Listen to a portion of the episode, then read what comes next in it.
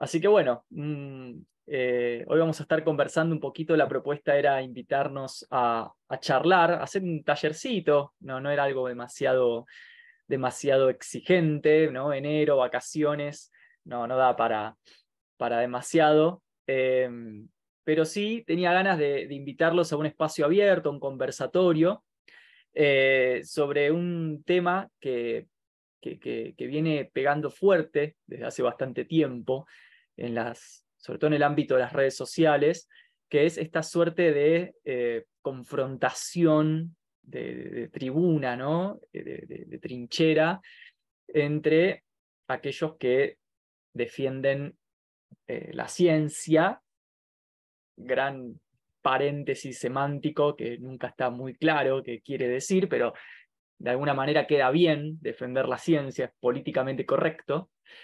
Y por otro lado, aquellas personas que en su día a día llevan adelante, ya sea de manera vocacional, profesional, como hobby, como pasatiempos, como práctica, alguna disciplina que es encasillada en el rótulo de pseudociencia.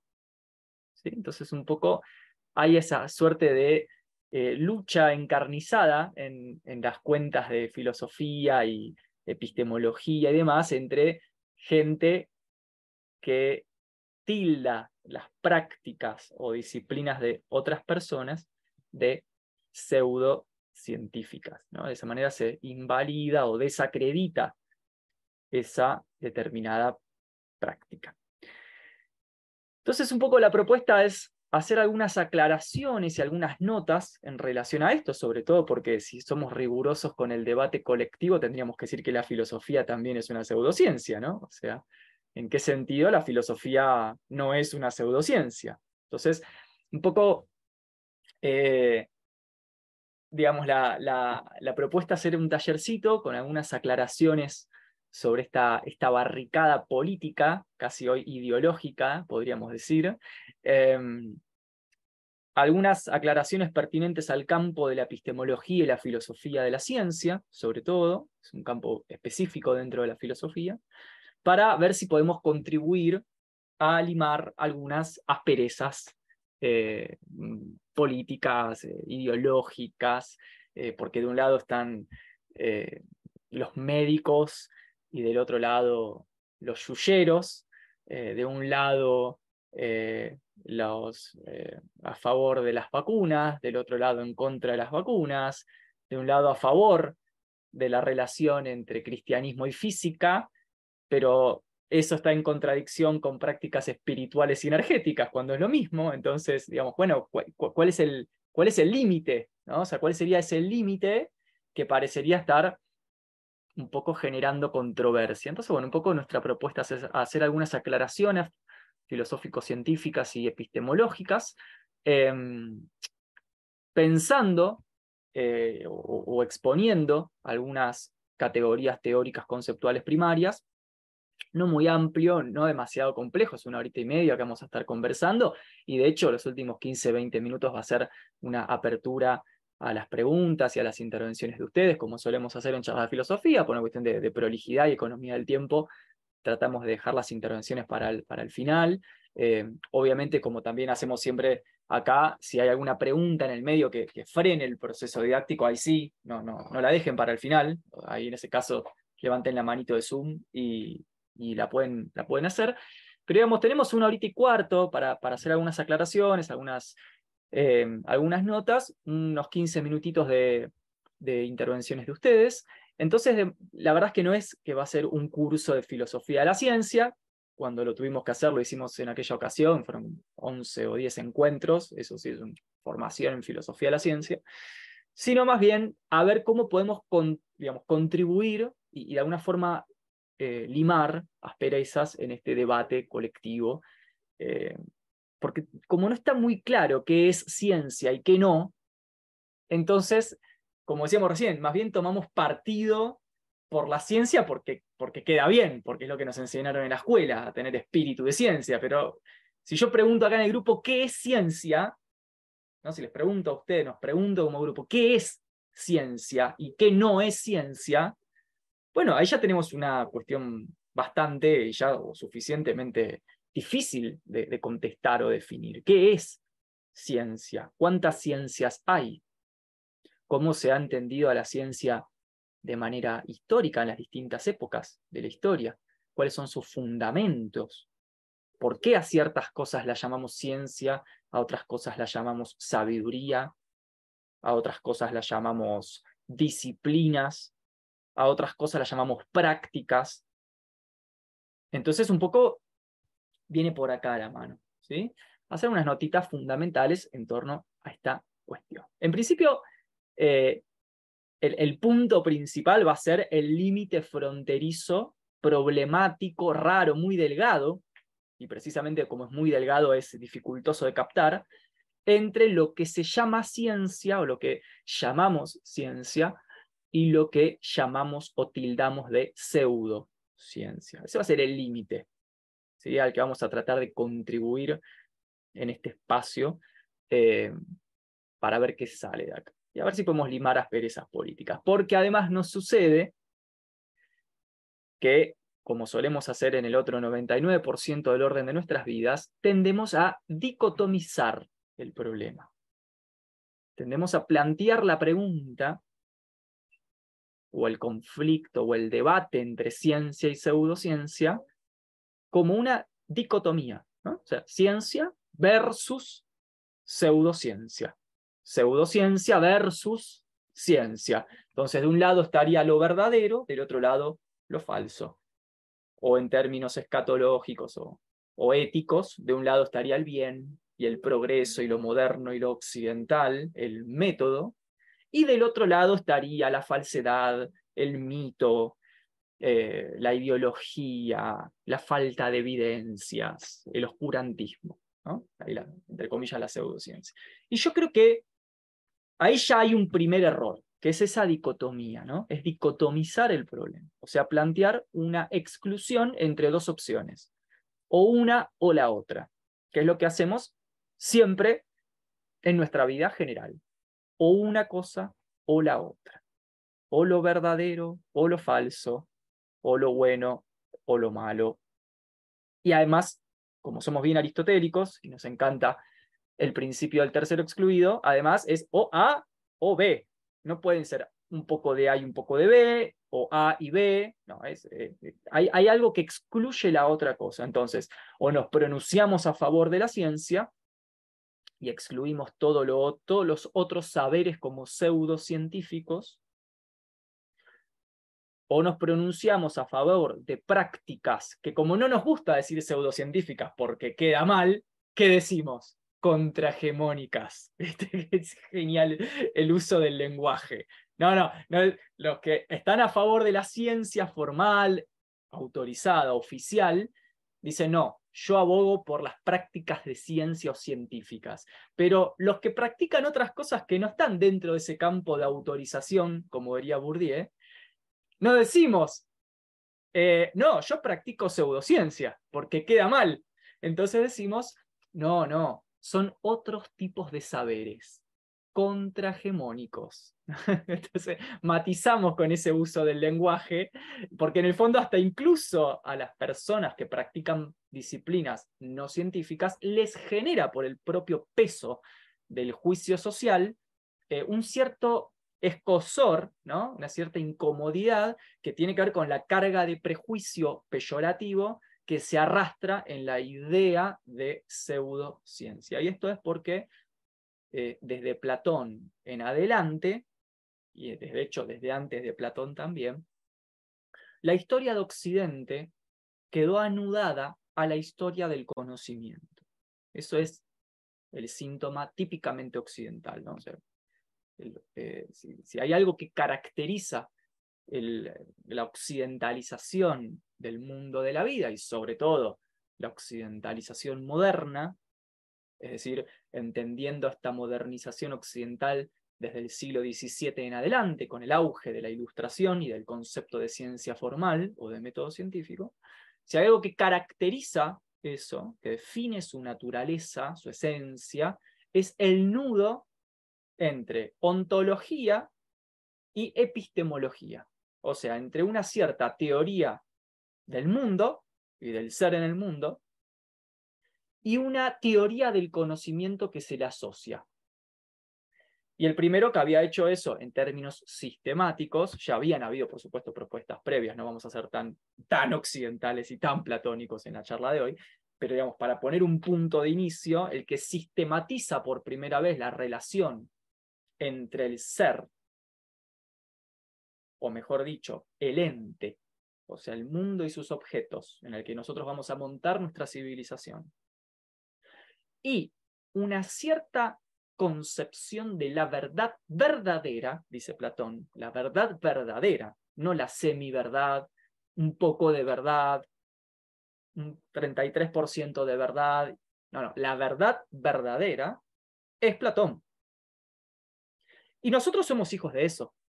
Nuestros sistemas educativos, nuestros aparatos culturales, los dispositivos formales de sostenimiento y reproducción del conocimiento universitario, entendido como académico o profesional, continúan esta larguísima tradición con un enorme peso histórico, y por eso nos pesa el lenguaje y el juicio social en torno a estos temas, de anudar la existencia con la verdad, o sea, con la ciencia.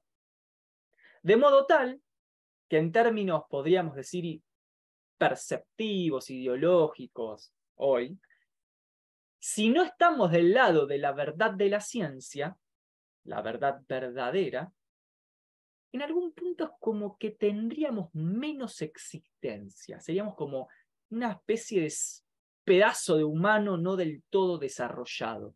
En términos inconscientes, representacionales, hay algo que a nuestra civilización le pesa mucho a la hora de definir en términos occidentales y aparte eurocéntricos, ¿eh? o sea, estamos haciendo ese marco, ese marco. ¿eh? Otro día hacemos teoría crítica epistemológica eh, latinoamericana, andina. Hoy estamos hablando de modernidad occidental eurocentrada, que es de los que somos herederos, básicamente.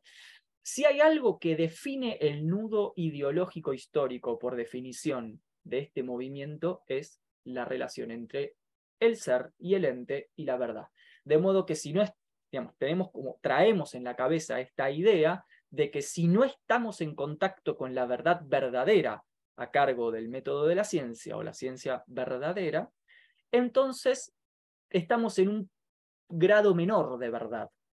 Y si estamos en un grado menor de verdad, por correspondencia y covalencia, le corresponde un grado menor de ser. Y ese ese nudo sigue operando en nuestros aparatos educativos. Por eso hay tanto peso en la idea de una ciencia que se le enseña a la juventud antes que otras cosas. Como decía Parménides, el ser es pensar, pensar es ser. Entonces, nos pesa muchísimo porque hay una tradición larguísima. Cada vez que sentimos afinidad por alguna disciplina que no entra dentro de la categoría autorizada y oficial de ciencia, porque sentimos algo así como una sensación históricamente sedimentada de que no estamos del lado de la plenitud del ser humano, no somos seres humanos plenos porque no somos humanos de ciencia. Pseudociencia sería pseudo humano para la tradición occidental. De hecho, estamos diciendo esto que estamos diciendo no tiene en absoluto ningún grado de exageración en la medida que ese es el principio del positivismo científico del siglo XIX. El positivismo plantea que, eh, como decía Comte, el mayor grado de humanidad, de desarrollo humano, se alcanza en el mayor grado de desarrollo del conocimiento y la conciencia humana, o sea, en el mayor grado de método de ciencia humano. Bien, con lo cual acá hay toda una impronta ética y política que se descarga en estos debates entre ciencia y pseudociencia. Hay, hay un peso histórico muy fuerte, muy, muy fuerte. Bien, entonces cada vez que alguien nos dice, no sé, a mí de golpe me gusta curarme con yuyito, me gusta, en vez de ir a la iglesia, mm, adorar una serie de piedras que considero sagradas, cada vez que tengo una visión del cuerpo que no es una fisiocracia médica, cada vez que tengo una visión de la, de la realidad espiritualizada y no necesariamente mecanicista. Cada vez que suscribimos o sentimos afinidad por marcos interpretativos considerados como fuera de esta bolsa semántica históricamente sedimentada, que es la ciencia verdadera, nos sentimos en falta con la propia tradición. Hay una especie de oxai que se siente, ¿no? Me, siento como, mm, hay algo ahí, una irritación con mi propia tradición. Entonces eso sería un poco, un poco la cuestión. Y ahora vamos a, haciendo este, habiendo hecho eh, este, este ligero preludio, a conversar ahora sí un poquito más en relación a, bueno, ahora, perfecto, Nahuel, pero en términos ahora ya epistemológicos, ¿cuál sería puntualmente el problema entre ciencia y pseudociencia? Bien, ¿cuál sería el problema? ¿Por qué a los que defienden la ciencia les molesta tanto el concepto de pseudociencia. ¿Y qué relación se establece cuando, entre el concepto de pseudociencia y, por ejemplo, disciplinas consideradas no científicas, como la filosofía o el psicoanálisis? O sea, ¿en qué sentido, como dice Jacques Van Riller, en qué sentido podemos decir que el psicoanálisis no es astrología?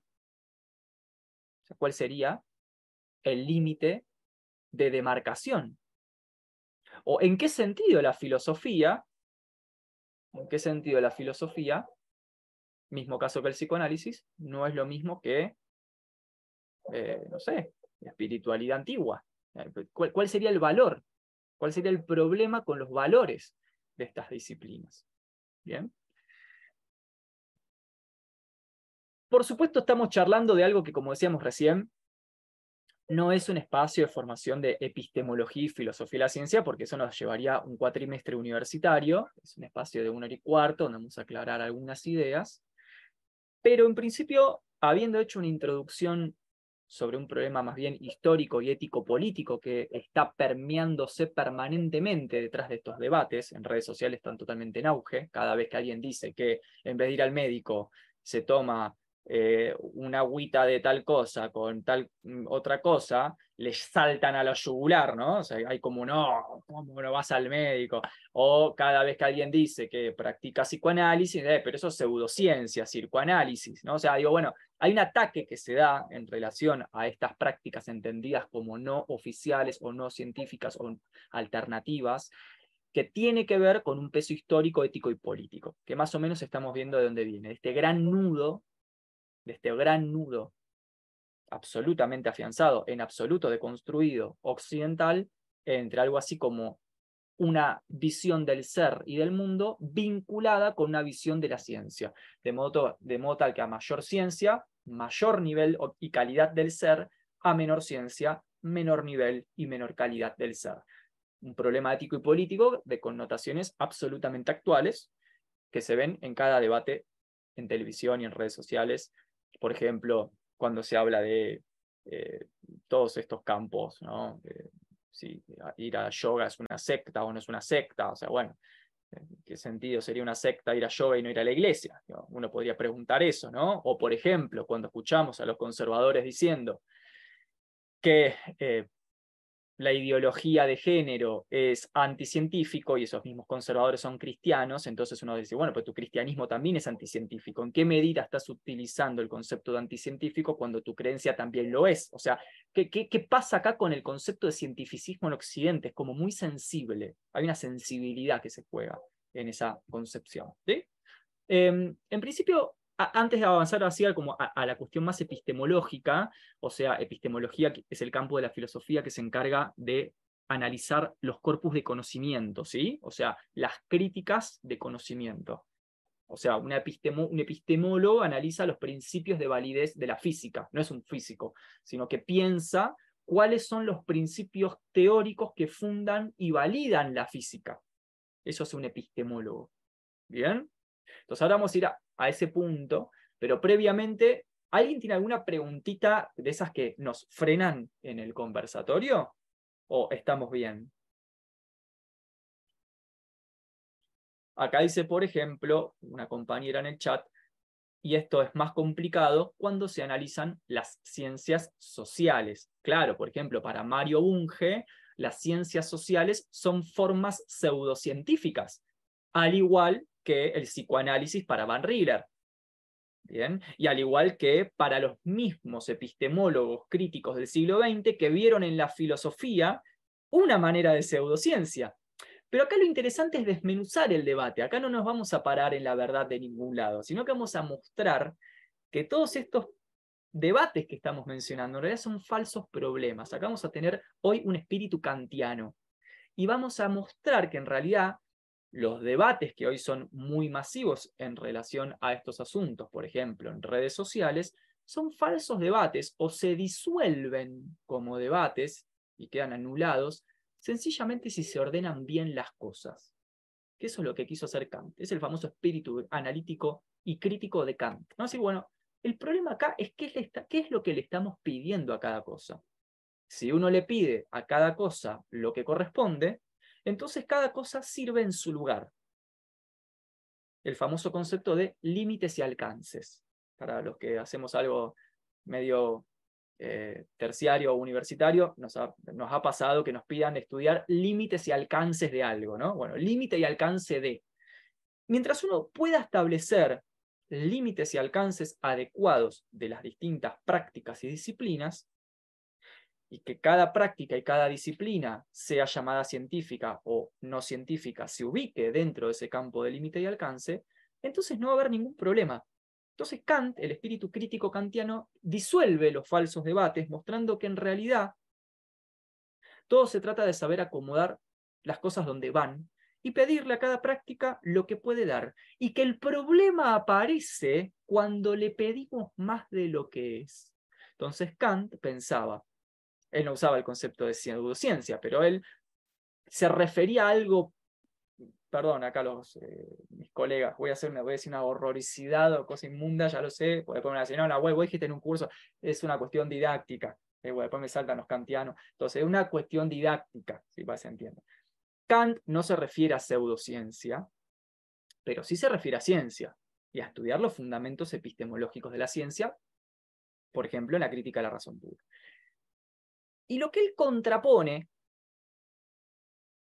a la ciencia, no es la pseudociencia, categoría que no existía en el siglo XVIII, pero sí el concepto de metafísica, que no es lo mismo para Kant que para lo que nosotros es pseudociencia, pero sí más o menos tiene que ver con un mismo problema, que es el traspaso de un campo al otro. Cuando la física quiere hablar de la libertad y el bien, no puede, se vuelve metafísica, que la física haga física. La física estudie los cometas, las estrellitas, por qué se caen las cosas. Pero que no me venga a decir la física que es la angustia. O cuál es el, fondo del padecimiento humano o si hay vidas futuras. No tiene la manera de hacer eso. Cada vez que la física quiere hacer eso, se termina convirtiendo en un mecanismo totalitario de reducción de la realidad. O sea, termina con el ansia de poder agarrar toda la realidad humana, termina por exacerbarse. Entonces agarra toda la realidad y la convierte en una especie de objeto mecánico y pasa por arriba de la realidad. Eso se vio clarísimo en toda la crítica que hizo la Escuela de Frankfurt al totalitarismo científico en los años 20 y 30, al servicio ese totalitarismo científico, por cierto, del aparato de control fascista. O sea, cada vez que se quiere con ciencia dura, natural, comprender la totalidad de lo real, incluyendo la afectividad humana, el padecimiento, el impulso estético y religioso del hombre, etcétera, etcétera, se termina en un totalitarismo, una ciencia desbocada, que lo que termina siendo es una reducción mecanicista y positivista del ser humano. Entonces termina tomando al ser humano como un objeto de estudio más. Entonces, esa es el gran, la gran crítica que se le hizo al positivismo mecanicista eh, que luego se, se termina vinculando con el experimentalismo en el siglo XX. Por otro lado, dice Kant, también al revés es un problema. Cuando la metafísica o la teología quieren hacer ciencia, terminan siendo dogmáticas. O sea, terminás teniendo una suerte de ciencia eh, que emana de las manos de un monarca, teólogo, o con ínfulas teológicas, y terminás teniendo una teocracia y una suerte de eh, apoyatura en la visión religiosa del mundo de, de, fenómenos que no tienen que ver con lo espiritual, sino con las cosas mecánicas y los objetos del mundo. O sea, el problema para Kant es cuando la física quiere hablar de lo espiritual, tenés un problema. Cuando la teología, o la, sí, la teología básicamente se quiere ocupar de la mecánica, también tenés un problema. Que la física se ocupe de la mecánica y que la teología se ocupe de lo espiritual. Y si mantenemos este espíritu de ordenamiento, entonces no hay ningún problema porque a cada objeto y a cada disciplina, eh, a cada disciplina se le pide lo que puede dar. Y esos son los límites y alcances. Y entonces en ese contexto, en ese contexto, no tendríamos ya un debate para Kant entre metafísica, o por ejemplo, vamos a más claro, entre teología y física. Las dos cosas pueden existir y convivir siempre y cuando se le pida a cada una lo que le corresponde y lo que puede dar. Entonces, trayendo esto a nuestro contexto actual, uno podría decir, bueno, o sea, la polarización confrontativa y excluyente entre ciencia y pseudociencia tampoco tiene mucho sentido. Es más bien un debate quizás ideológico, cultural, un debate ético, entre comillas, o político, si se quiere, pero en el fondo no tiene mucho sentido si se ubican bien las cosas. Es decir, si a aquellas prácticas que se entienden como ciencia formal se les pide ciencia formal, y aquellas otras prácticas que no corresponden al campo de la ciencia formal, no se les pide ciencia formal. Es un espíritu kantiano, es el famoso concepto de análisis y de ubicación, donde lo que se privilegia es un análisis y una ubicación que no elimina ningún saber, no condena y elimina ningún saber, sino que hace, o sea, preserva todos los saberes pero cada uno en su lugar. ¿Sí? Entonces, un poco eso sería el, espíritu kantiano, que yo creo que se puede aplicar al debate entre ciencia y pseudociencia. Ahora vamos a ver un poco la diferencia ya concreta entre una cosa y la otra, y vamos a hacer una aclaración final y después vamos a abrir la pregunta a ustedes, pero un poco va por acá la cosa. ¿no? buscamos ser condenatorios, sino más bien aportar a las controversias, siempre de manera constructiva. ¿sí? Hasta acá, alguna pregunta, algo, no, algo, yo haya dicho que no se haya entendido, no haya quedado claro y que frene el tallercito. Eh, ¿Estamos bien? ¿Sí? Recuerden que abajo tienen la, en reacciones la manito, pueden levantar la manito en reacciones y les habilito ahí la palabra. Acá veo que en el chat también hay algunas...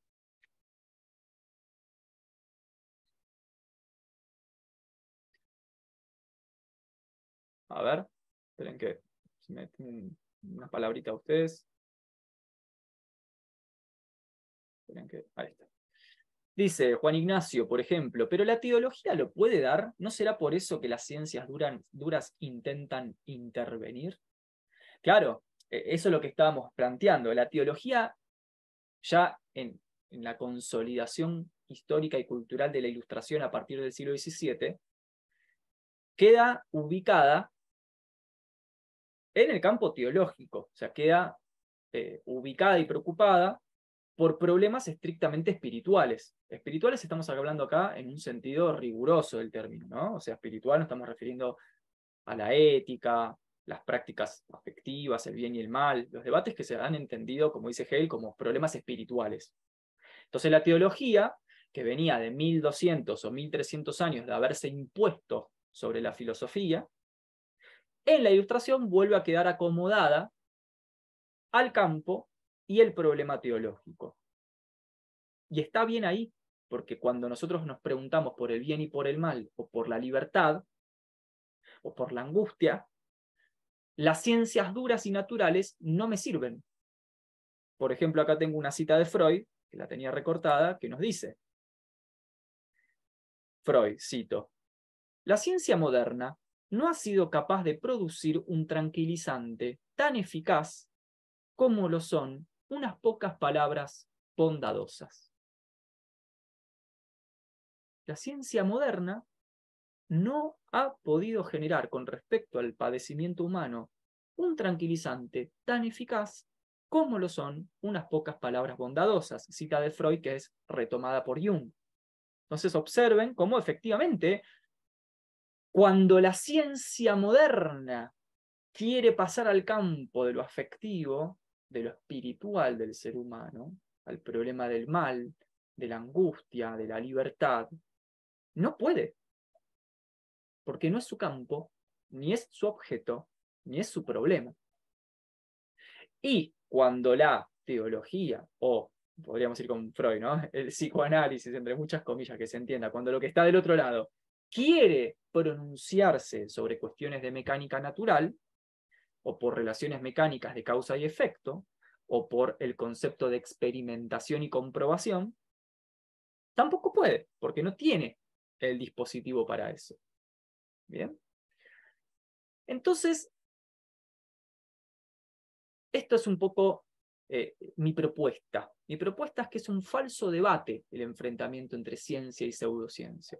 Es un falso debate, es un falso dilema, es una polarización innecesaria, recargada semánticamente por un peso histórico y un prejuicio social acerca de lo que se entiende como la verdad en su relación con el ser y con el ente, y con cómo se legitima al ser humano a partir de su supuesta relación con la verdad verdadera, es decir, la verdad de la ciencia verdadera.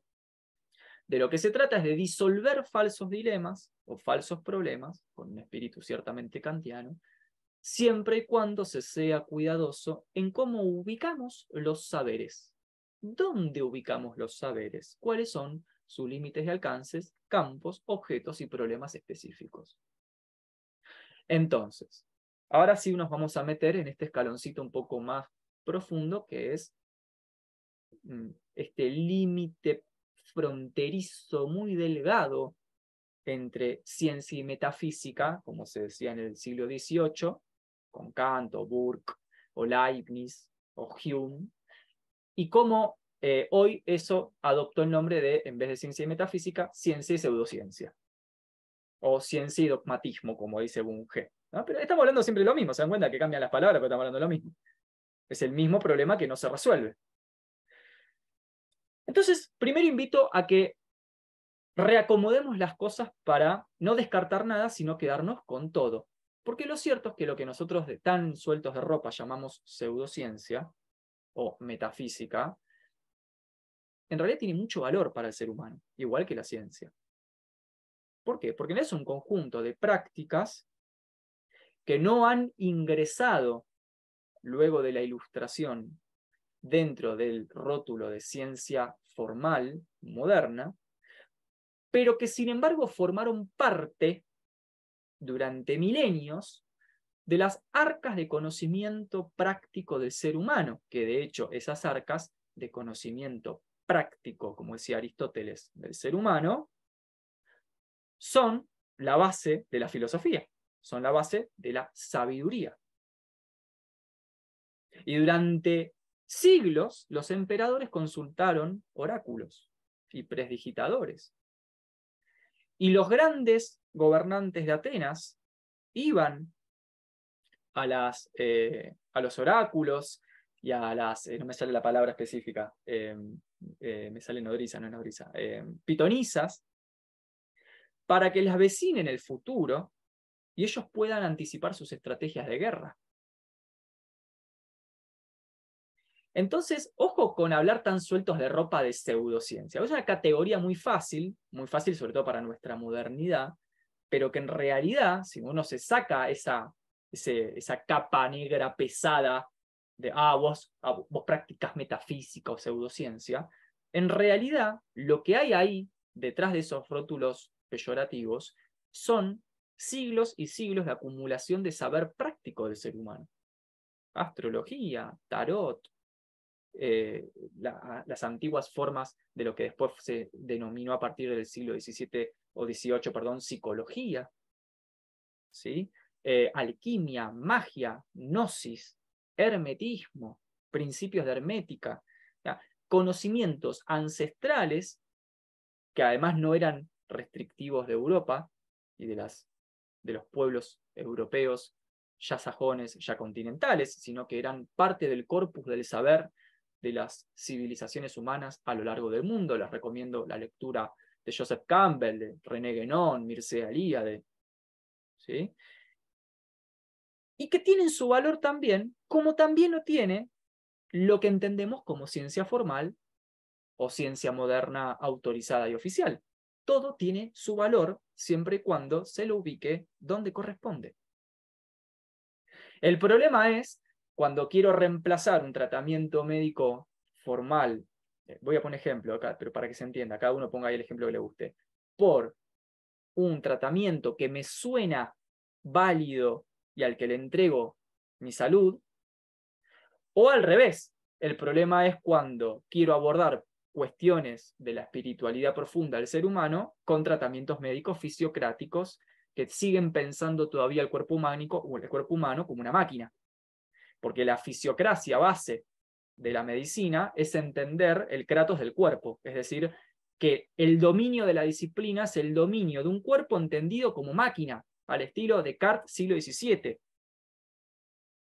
¿Sí? Podríamos ir a un punto la rex máquina, ¿no? Si, si Descartes se refería a res cogitans y res, extensa, o sea, a la idea, al espíritu o idea enfrentada a nuestro cuerpo, podríamos decir, un poco extrapolando y trayéndolo para nuestra época, que la res extensa cartesiana es la rex máquina, o sea, es entender el cuerpo extenso y en realidad, en términos generales, la realidad extensa, o sea, tridimensional, objetual, como una articulación maquinal, que además no era una idea restrictiva de Descartes, era la misma idea que tenía Malenbrach, que en algún punto también tuvo Spinoza, que en algún punto también tuvo luego eh, Leibniz cuando se refirió a la monadología.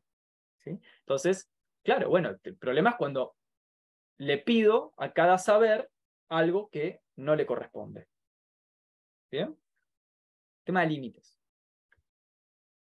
Entonces, avanzamos un poquito más a esto de pseudo y pseudociencia. Entonces ya dijimos que primero es potencialmente un falso debate y que ese falso debate se anula favorablemente para nosotros cuando acomodamos bien las cosas y entendemos que detrás de este debate hay un debate histórico, tradicional e ideológico y filosófico que tiene 2500 años y que tiene un peso histórico muy fuerte para nuestra civilización, para nuestra sociedad, podríamos decir hoy ya. Civilizaciones, no sé si quedan, pero restos societales. Bien, entonces, tenemos un problema histórico, tenemos un falso dualismo, ciencia-pseudociencia, que lo podemos diluir y desanudar cuando con espíritu kantiano ubicamos las cosas donde corresponden y le pedimos a cada saber lo que le corresponde, ni más ni menos, y valoramos todos los saberes en esa ubicación. Lo tercero que vamos a decir, ahora sí, entrando un poquito más en el terreno de la epistemología, es que acá sí ya es un debate más un poco más técnico, en realidad más no es un debate, es una cuestión teórica un poquito más, más amplia, más técnica, es algo que tiene que ver con cuáles son ciertos efectos perniciosos o negativos que pueden aparecer en estos estudios cuando no tenemos las categorías claras. hasta ahora parece ser como todo muy positivo, ¿no? Bueno, todos los saberes tienen su valor, en la medida que se los adecue. Bueno, pero también hay efectos perniciosos, que son los que aparecen, como decíamos recién, cuando un saber salta al campo del otro. Cuando yo quiero reemplazar la física con espiritualismo eh, cosmológico, o cuando quiero referirme a cuestiones afectivas profundas del ser humano con física mecánica. Cuando se dan esos saltos disciplinares o de campo, tenemos ahí problemas y ciertos efectos perniciosos. Entonces, vamos a hablar un poco de qué entendemos, ahora sí, por ciencia moderna y, y cuáles son estos ciertos efectos perniciosos que pueden aparecer en esta discusión. Porque hay uno de todos esos efectos, que es de lo que vamos a hablar hoy, porque aparte de un poco tiempo, que es el más, más importante, quizás el que más confuso hace todo este asunto, que es el famoso eh, problema epistemológico llamado comprobación. Es decir, todos queremos comprobar, queremos estar seguros. Y por supuesto, una de las grandes misiones históricas de la ciencia es, bueno, hay dos grandes misiones históricas. Eh, hay un autor que a mí me gusta mucho, que es eh, Schelling, que, que las trabaja. Hegel también hace mención a estas misiones dentro del texto de la enciclopedia. Pero, en principio, hay dos grandes misiones históricas de la ciencia. Una es algo así como una develación del saber de lo real, o un acceso al saber de lo real. Dejamos para otro día problemas eh, más finos como realismo, descriptivismo, interpretacionismo, positivismo. Bueno, digamos, no nos va a dar el tiempo, estamos charlando, es algo tranqui, pero, pero hay, todo un debate en torno a esto estamos mencionando. ¿Qué se refiere? ¿Qué es conocimiento? O sea, ¿qué significa acceder al saber de la realidad? Por ejemplo, significa que hay un, una serie de leyes que están ocultas en la realidad y entonces yo entro con la ciencia y las descubro. Eso sería una visión realista, por ejemplo, objetivista. O en realidad nuestra ciencia imprime sus leyes en la realidad, lo cual sería más algo así como un subjetivismo fenomenológico, mejor dicho, un subjetivismo trascendental kantiano. ¿no? Para Kant, las, leyes de la realidad en realidad son las leyes de nuestra ciencia que se imprimen en la realidad y nos devuelven el objeto de estudio. En cambio, para los realistas, la realidad tiene sus leyes y el ser humano las devela, las descubre, se las encuentra con su ciencia. Entonces, en, un primer, mm, en una primera visión, la ciencia accede al conocimiento real, o sea, a una serie de leyes que están objetivamente en la realidad por fuera de nuestra subjetividad, por fuera de nuestra mente, que existen por sí mismas, que son reales en sí mismas, y en otras visiones, por ejemplo, como en Kant o incluso en Heidegger, en realidad la ciencia produce a partir de su impresión en lo real el conocimiento y la experiencia de lo real. O sea, para esta segunda visión, la realidad no es que tiene sus leyes autónomas objetivas por fuera de nuestra psiquis, sino que son el efecto del ejercicio científico de nuestra psiquis. Es una visión más kantiana, el famoso trascendentalismo. La realidad como producto de la subjetividad humana. En la primera visión, nuestra subjetividad humana conoce la realidad real. Son dos visiones. Pero bueno, dejamos otro día. Serían debates entre realismo, interpretacionismo, descriptivismo, hermenéutica, fenomenología. Otro día lo trabajamos. Quizás en un curso más de formación. Hoy estamos charlando así muy por arriba. Pero bueno, en general se da una doble misión histórica para la, para la ciencia. Una es una visión, una misión más bien contemplativo, espiritual, estético, artística, que tiene más bien que ver con una suerte de ciencia al servicio de, una, de un ser humano que a través de la ciencia, de su ciencia, de su conocimiento, de su epísteme, diría Platón, de su nous, dice Aristóteles, entra en comunión con el universo que le rodea, pero en una comunión amistosa, pasiva. Aristóteles usa la palabra contemplativa. ¿Sí? O sea, una comunión que tiene que ver con un conocer para que en el conocer comprender cómo funcionan las cosas y encontrar en ese cómo funcionan las cosas cierta huella divina. ¿no? decía Galileo que en las matemáticas está el lenguaje de Dios. Conocer las matemáticas era conocer literalmente la ley divina.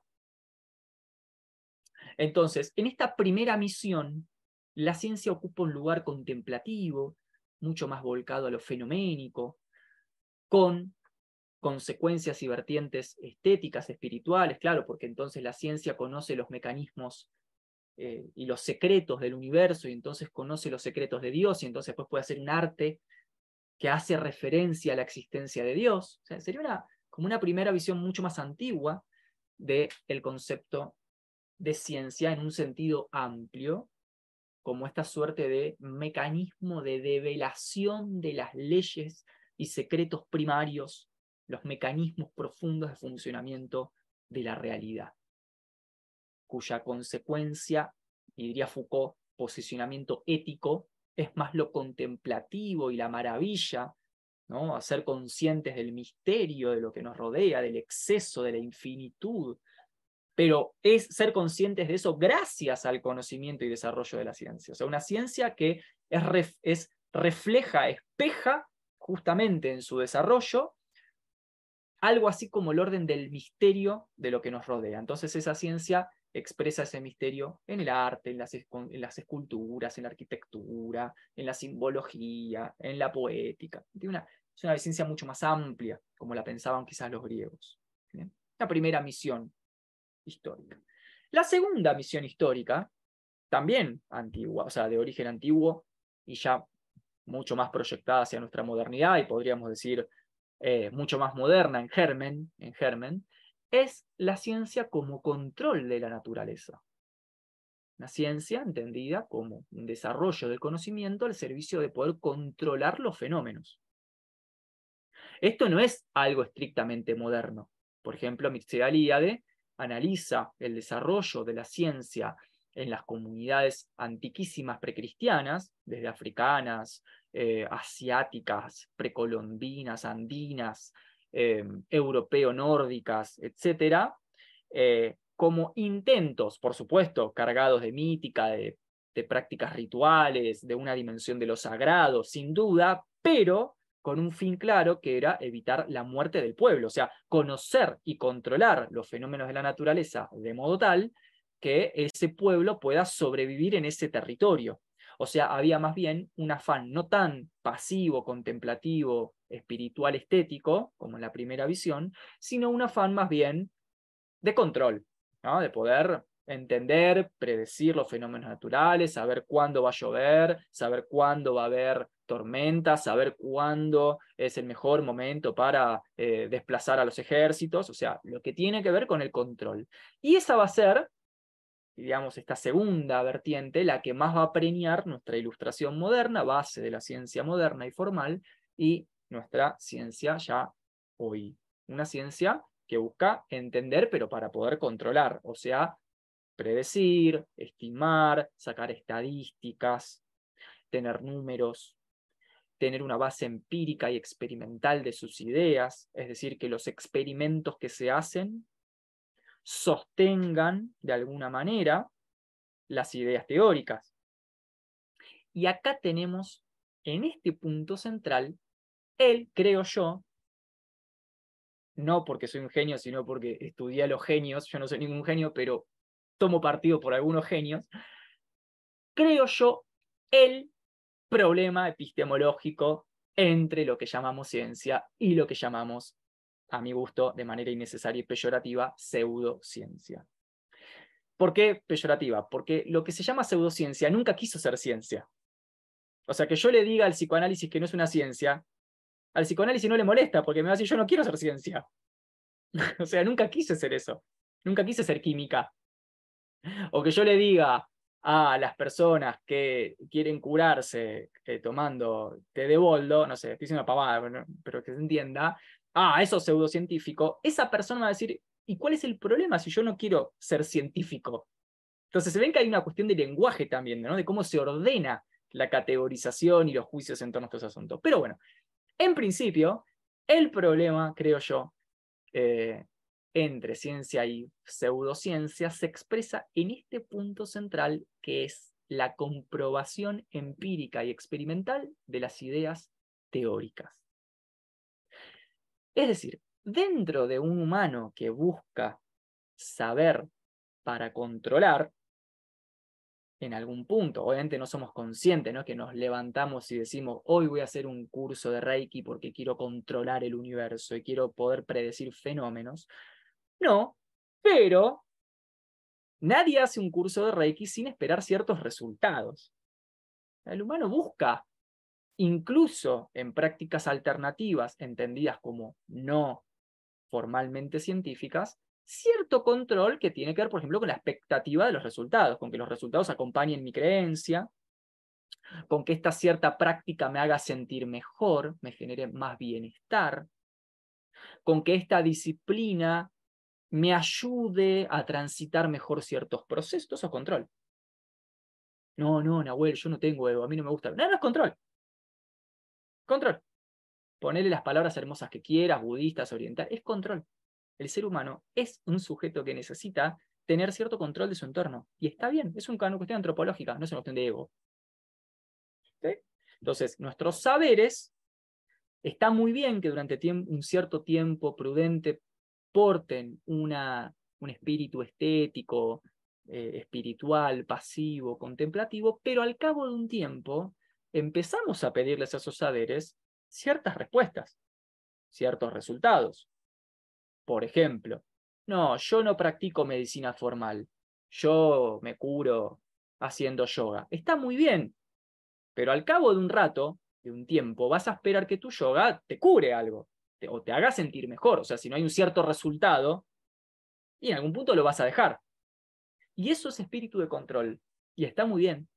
Y no hay que tener ningún prejuicio negativo con eso. Eso, hermano, gracias a que puede controlar la naturaleza, puede crear saberes, edificios, arte, técnicas meditativas, etcétera, etcétera, etcétera. ¿Bien? Entonces, dentro de este espíritu de control que ha permeado la relación entre ser, conocimiento y verdad, y que, y que ha llegado a nuestra época moderna bastante exacerbado ese espíritu de control, ¿no? Positivismo científico, tecnocracia, razón instrumental, mecanicismo, ciencias duras, reduccionismo, ¿no? Un control desbocado que, ha trasvasado los límites y alcances. ¿no? Dentro de ese paradigma ocurre que gran parte de nuestro, de nuestro espíritu de control, ya sea que nos consideremos del lado de la ciencia o de la pseudociencia, un falso juego de palabras a mi gusto, tiene que ver con resultados, con medición, validación, comprobación, y con que eso que yo apuesto, ese saber al que apuesto, esté ubicado en la categoría social en la que esté ubicado, espero que me sirva para algo. Nadie quiere un saber que no sirve para nada. Hasta para pintar un cuadro, espero que eh, mi saber me permita pintar el cuadro. Si mi saber sobre pintar cuadros no me permite pintar un cuadro, ¿para qué quiero ese saber? No, Nahuel, pero no hay que ser utilitarista. No tiene que ver con utilitarismo. Es otra mala, mala interpretación. Tiene que ver con que el saber del ser humano tiene desde hace 5.000, 6.000 o 7.000 años de evolución cultural un sentido práctico, como dice Richard Rorty. O sea, palabras más, palabras menos, lo explicamos de una forma, lo explicamos de otra, lo justificamos de una manera, lo justificamos de otra, pero siempre buscamos que el saber nos sirva en algún punto para algo. Nadie quiere un saber inútil, totalmente inútil, que ni siquiera sirve para producir el objeto sobre el que ese saber se pronuncia. Y esto tiene que ver tanto con los saberes ubicados dentro del campo de la ciencia hoy, como con aquellos que son catalogados peyorativamente como pseudocientíficos. Tanto de un lado como del otro se busca que sirvan para algo que tengan un sentido práctico, que permitan un cierto control, que entreguen ciertos resultados. Y el gran punto problemático es en este complejísimo milímetro la comprobación del experimento la experimentación o la carga empírica del saber. Es decir, buscamos, por ejemplo, supongamos que nosotros nos queremos curar espiritualmente con meditación. Entonces viene un psiquiatra y nos dice, eh, eso es, eso es pseudocientífico. Y uno dice, mira, la verdad que yo desde que medito me hizo muy bien. Ahí viene el recurso a la comprobación. O sea, yo compruebo empíricamente que desde que medito estoy mejor y no necesité medicamento psiquiátrico. Y el psiquiatra te va a decir, eh, pero eso es pseudocientífico, eso es oscurantismo. Sí, sí, pero yo me siento mejor. Ah, qué problema. Porque entonces acá tenemos un problema sobre qué es lo que se está comprobando y de qué manera. Porque la psiquiatría también apuesta a una base estadística de pacientes que supuestamente mejoraron su condición mental a partir de la ingesta de cierto medicamento. Mientras que la persona que hace meditación apuesta también a que ella y sus amigos se sienten todos mejor a partir de que hacen meditación. O sea, tenemos acá un problema que es el parteaguas entre ciencia formal o autorizada y lo que se llama pseudociencia, que es el orden de la experimentación, de la comprobación. Esto se ve porque es el punto álgido del asunto. No está muy claro qué saber es qué, porque ambos campos, tanto el llamado pseudocientífico como el llamado científico, ambos campos por igual tienen experiencias, o sea, registros de experiencias que justifican su saber. Y además, mucha gente, por ejemplo, la persona que dice curarse con meditación budista, va a apelar a que conoce mucha gente y leyó muchos libros y hay muchos testimonios de personas que se curaron con meditación budista. Y seguramente además sea verdad. Y ese es el problema para la ciencia, porque entonces ¿de qué lado cae la verdad? ¿Qué es la verdad? ¿Es algo testimonial? O sea, cuanto más gente da fe de algo, entonces eso es verdadero. Bueno, una persona del lado de la ciencia formal te va a decir, eso es dogmatismo y es una suerte de, de, falacia populum, ¿no? De que porque muchas personas afirman algo, entonces piensan que es verdad. Entonces, ¿cuál es el estatuto de la verdad? La verdad es testimonial, como en el psicoanálisis. Con el psicoanálisis pasa lo mismo con la meditación. No hay registro. Está muy genial. No hay registros estadísticos de personas curadas con Lacan. es testimonial. O sea, el paciente un día dice, la verdad que desde que hago psicoanálisis me siento mucho mejor. De la misma forma que en otra época dijo, la verdad que desde que voy a la iglesia con el sacerdote de mi barrio, me siento mucho mejor. O como un amante de la cultura oriental diría, la verdad que desde que medito con una técnica de un libro de 10 mudras de lunes a martes, me siento mejor. O sea, acá hay una cuestión fundamental, que es que al referirnos a saberes que tienen que ver con el alma o el espíritu, o palabra moderna, la subjetividad humana, parecería ser que hay experiencias que comprueban la validez de ese saber, la validez y la verdad de ese saber, que además comprueban su capacidad de intervención en lo real, o sea que tienen resultados testimoniales concretos, mucha gente le pasó de sentirse mejor meditando, y por lo tanto, termina sucediendo que hay una, una apoyatura comprobacional, empírica, que da cuenta de ideas y que por lo tanto cumple con un patrón de ciencia, pero que cuando le preguntamos a la famosa ciencia verdadera sobre ese patrón, te dice que es falso, porque te dice que la verdad es otra cosa, que la validez es otra cosa y que el método científico es otra cosa.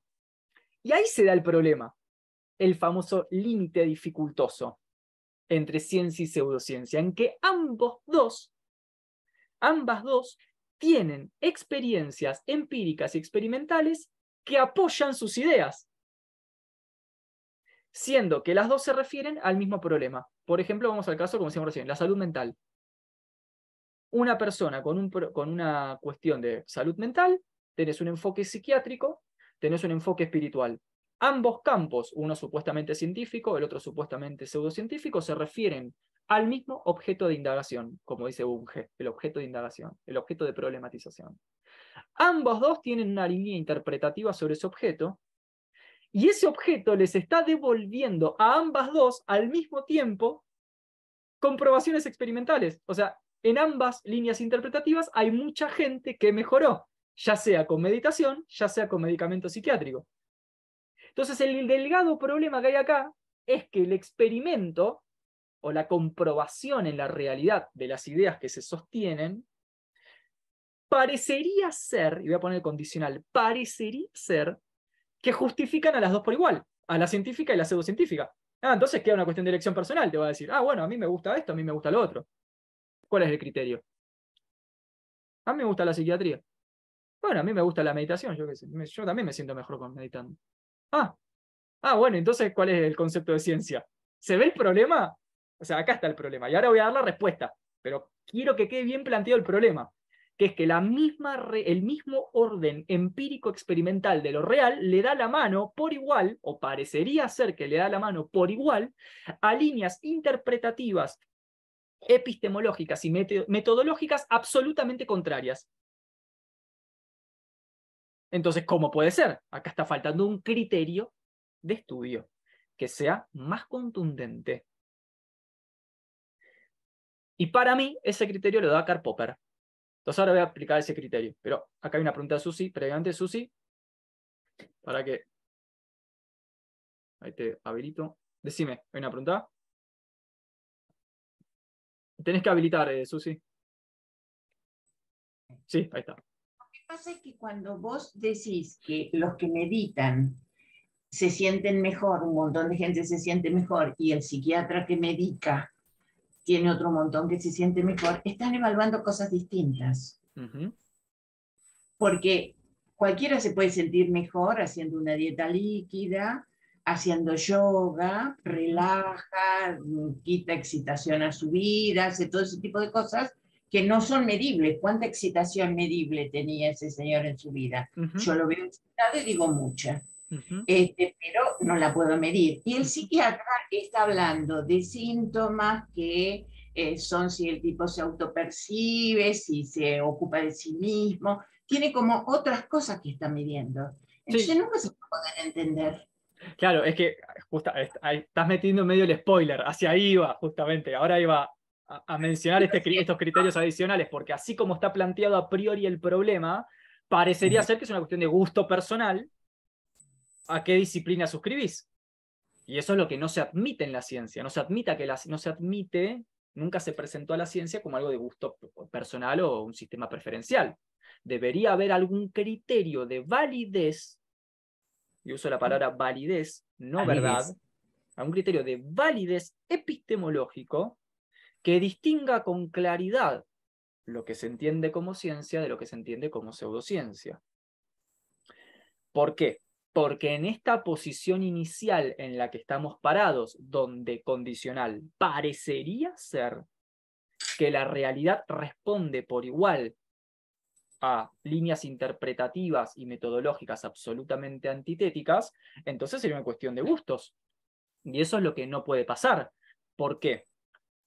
Y esto se está viendo muchísimo en redes sociales, sobre todo con problemas eh, de salud muy importantes que están siendo bastante contaminados por discursos eh, de salud ah, pretendidamente alternativos que sin tener evidencias o sin tener respaldo están suplantando ciertas prácticas médicas que sí están comprobadas y estamos teniendo personas que podrían estar eh, atravesando una práctica de supuesta terapia o de sanación eh, absolutamente inadecuada en relación al problema que tienen. ¿Por qué? Porque esas personas te van a decir, no, pero la medicina también falla, lo cual es cierto, pero ¿cuál es la diferencia? La diferencia, y esto es lo, para mí lo genial que mete Popper como criterio de demarcación, es que la falla potencial dentro de un margen que además ya está medido, ese margen de falla, el famoso margen de error o de incerteza, forma parte del mecanismo científico medicinal. Es ese margen, ya estoy hablando de medicinal porque estamos hablando de esto, ¿no? ese margen ya está incluido como parte del dispositivo de conocimiento. Ese margen. Con lo cual, pensar que porque una persona tomó cierto medicamento y se murió, entonces la medicina falla, en realidad es un error de comprensión epistemológica. Porque en el fondo estamos ante una situación que es que ningún corpus de saber es absolutamente pleno hasta el momento. Eso es muy interesante. No se le puede pedir a ningún corpus de conocimiento, lo pensemos como científico y mucho menos como pseudocientífico, la totalidad de la verdad de lo real. No existe todavía. La física todavía no sabe muy bien de qué está hecha la materia. Imagínense si no va a haber contrafácticos dentro de la medicina o contrafácticos dentro de la psiquiatría. La cuestión es que el contrafáctico ya está incluida dentro del dispositivo de conocimiento formal. Ya está estudiado y está relacionado, es decir, tiene cohesión interna, como dice Hempel, tiene cohesión interna con el propio sistema de ciencia. Es esperable incluso, está cuantificado. Hay una estadística sobre eso. Bien. ¿Qué es lo que pasa en relación a lo otro? Lo que dice Popper, para mí me hace muy interesante pensar todas estas cosas siempre desde lugar constructivo. ¿eh? Yo creo que todos los saberes tienen un valor. Hay cosas que la psiquiatría no va a poder curar y la meditación sí. Y hay cosas que la meditación no puede curar y la medicina formal sí. Y hay cosas que el psicoanálisis no puede curar y otras cosas que sí. Yo creo entonces que, repito, siempre todos este, estos encuentros tienen un carácter constructivo que buscan desmantelar polarizaciones y falsas barricadas para tratar de establecer criterios y extraer un, eh, un cierto sentido práctico del saber que sea positivo, que nos sume, que sepamos cuándo acudir a qué en cierta situación bajo ciertos criterios. Ya sabemos que si nos apoyamos solo en el criterio de que a mí me hizo bien y a mis amigos también, no alcanza, porque ese criterio es puramente testimonial. Por ejemplo, el psicoanálisis no tiene ninguna validación estadística, ningún estudio de planos de, márgenes de incerteza, ninguna cuantificación universal sobre la efectividad real del tratamiento psicoanalítico. No tiene. ¿Cuándo se da de alta un paciente? Cuando el paciente dice que se siente mejor. Nada más. Entonces uno pregunta, ¿por qué psicoanálisis y no astrología? Hay mucha gente que le hace muy bien ir a la bruja. Hay mucha gente que le hace muy bien tirarse las cartas, meditar, ¿Por qué psicoanálisis? Eh, o sea, en ese campo, nos dice Van Riller o nos dice Bunge, como el psicoanálisis cumple con la misma flexibilidad que la filosofía o la astrología, entonces sí, elegí la que más te guste. Te van a decir. Ahí sí, elegí.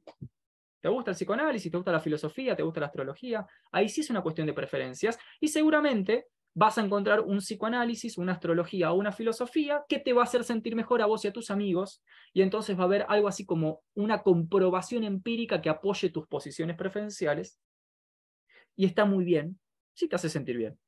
Una cuestión puramente llama, lo que se llama validación testimonial. ¿Han escuchado eso? Validación testimonial, o sea, no puedo validar la efectividad y validez de esta disciplina más allá de lo que yo digo de cómo me siento. Ahora, yo me podría sentir mucho mejor tengo una angustia, me podría sentir muy bien consumiendo una sustancia narcótica. Entonces tenés un problema. Ah, no, a mí me hace sentir muy bien consumir cocaína. Bueno, y, pero no sé, no sé si está bueno que hagas eso, porque a largo plazo quizás no te das cuenta y te estás matando. No, pero a mí, a mis amigos nos hace bien. O sea, pongo estos ejemplos brutos, pero para que se entienda dónde está el conflicto. Ahora, cuando en vez de comparar disciplinas y prácticas que caben todas dentro del campo de saberes amplios, o como dice Bunge, saberes blandos, o flexibles, o discursivos, o narrativos, o testimoniales, o puramente experienciales. Pasamos al otro campo. Popper ahí introduce una llave maestra. Y dice, para, porque en este otro campo lo que pasa con la experiencia, o sea, con la comprobación experimental y empírica de las teorías, es exactamente lo contrario que en este otro campo al que nos referíamos recién. Exactamente lo contrario. ¿Qué es eso? Popper va a decir algo muy genial. Popper fue un filósofo de la ciencia, un epistemólogo, que discutía mucho con el psicoanálisis con el marxismo y con la teoría de la relatividad de Einstein. Fíjense, ese sí es un debate entre ciencia y pseudociencia. No es que el chabón se ponía a criticar el coaching, constelaciones familiares, eso lo hace porque es No, no hace falta formarse mucho para criticar esa boludez. Pero para sentarse a criticar la teoría de la relatividad, el psicoanálisis y la teoría político-económica, social y antropológica e histórica del marxismo, y ahí ya es otra cosa, porque te vas a meter con los intelectuales de primera línea que defienden esas teorías. Y para Popper, esas teorías eran los ejemplos en el siglo XX que ponían sobre la carne todo este, todo este debate raro, este límite problemático que estuvimos mencionando recién y que encuentra su máxima cristalización en el concepto, en el concepto de comprobación empírica. ¿Por qué? Bueno, porque para Popper, si no se establecía un criterio irrefutable sobre qué es una ciencia y qué no lo es, en términos modernos y formales, entonces podría pasar que el marxismo, el psicoanálisis o la teoría de la relatividad estuvieran teniendo validaciones más bien dogmáticas, mitológicas, tradicionales, estéticas o testimoniales, y no validaciones que tuvieran que ver con la solidez, cohesión, coherencia y, eh, y firmeza de la estructura de, de ese conocimiento, de la teoría de ese conocimiento. Entonces lo que dice acá Popper es algo muy genial. Él dice, ok, esta es la diferencia. En las pseudociencias,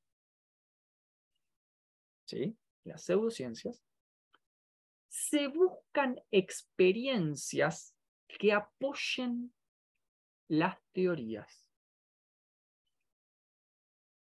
Como decíamos recién. No, a mí no me gusta ir al médico, yo hago meditación. Entonces voy a buscar mucha gente que le haya hecho muy bien la meditación para apoyar en esa comprobación testimonial mi preferencia teórica.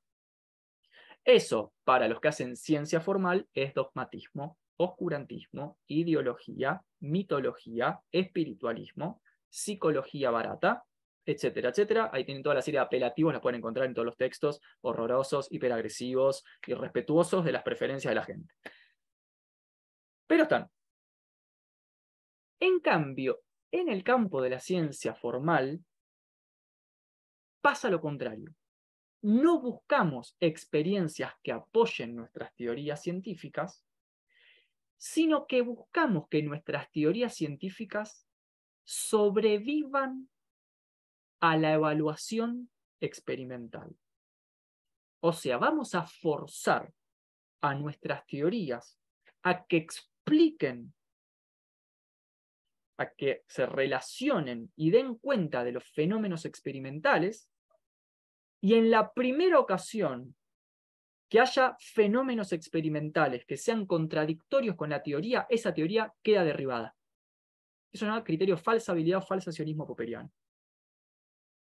O sea, lo que termina pasando es que en el criterio de Popper, las únicas teorías que perviven como científicas son aquellas que resistieron todas las evaluaciones empírico-experimentales.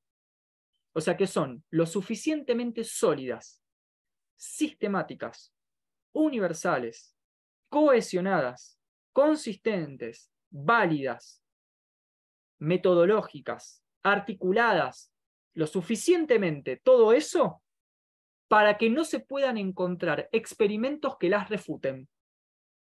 Entonces las teorías perviven por resistencia al experimento, porque no se pudo encontrar contrafácticos contrafácticos sustanciales, no un caso, ¿no? Vieron que se dice, ah, un caso, no, no vamos a derribar la psiquiatría por un caso. Estamos hablando de márgenes de contrafácticos. También pueden ir al ácatos, toda la inserción que hace el ácatos ahí con la revisión de las hipótesis, etc. En cambio, en lo que se llama pseudociencia, en lo que se llama pseudociencia, la actitud es exactamente la contraria busco ejemplos que confirmen lo que yo pienso y aquellos ejemplos que no los confirman los descarto.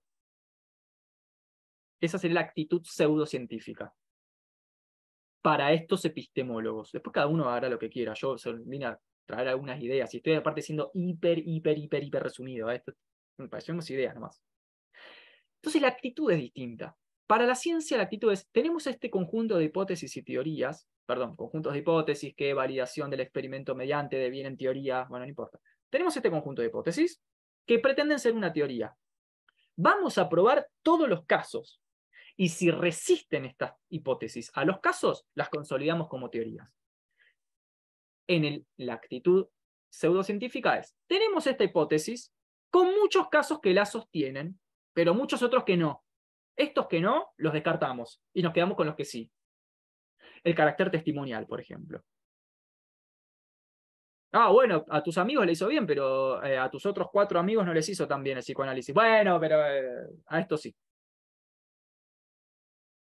Entonces, ¿qué pasa con lo pseudocientífico? Pierde el carácter de universalidad, que es una propiedad fundamental dentro del espíritu científico, y además pierde el carácter de sistematización de la comprobación experimental, que es otra propiedad fundamental dentro del edificio científico.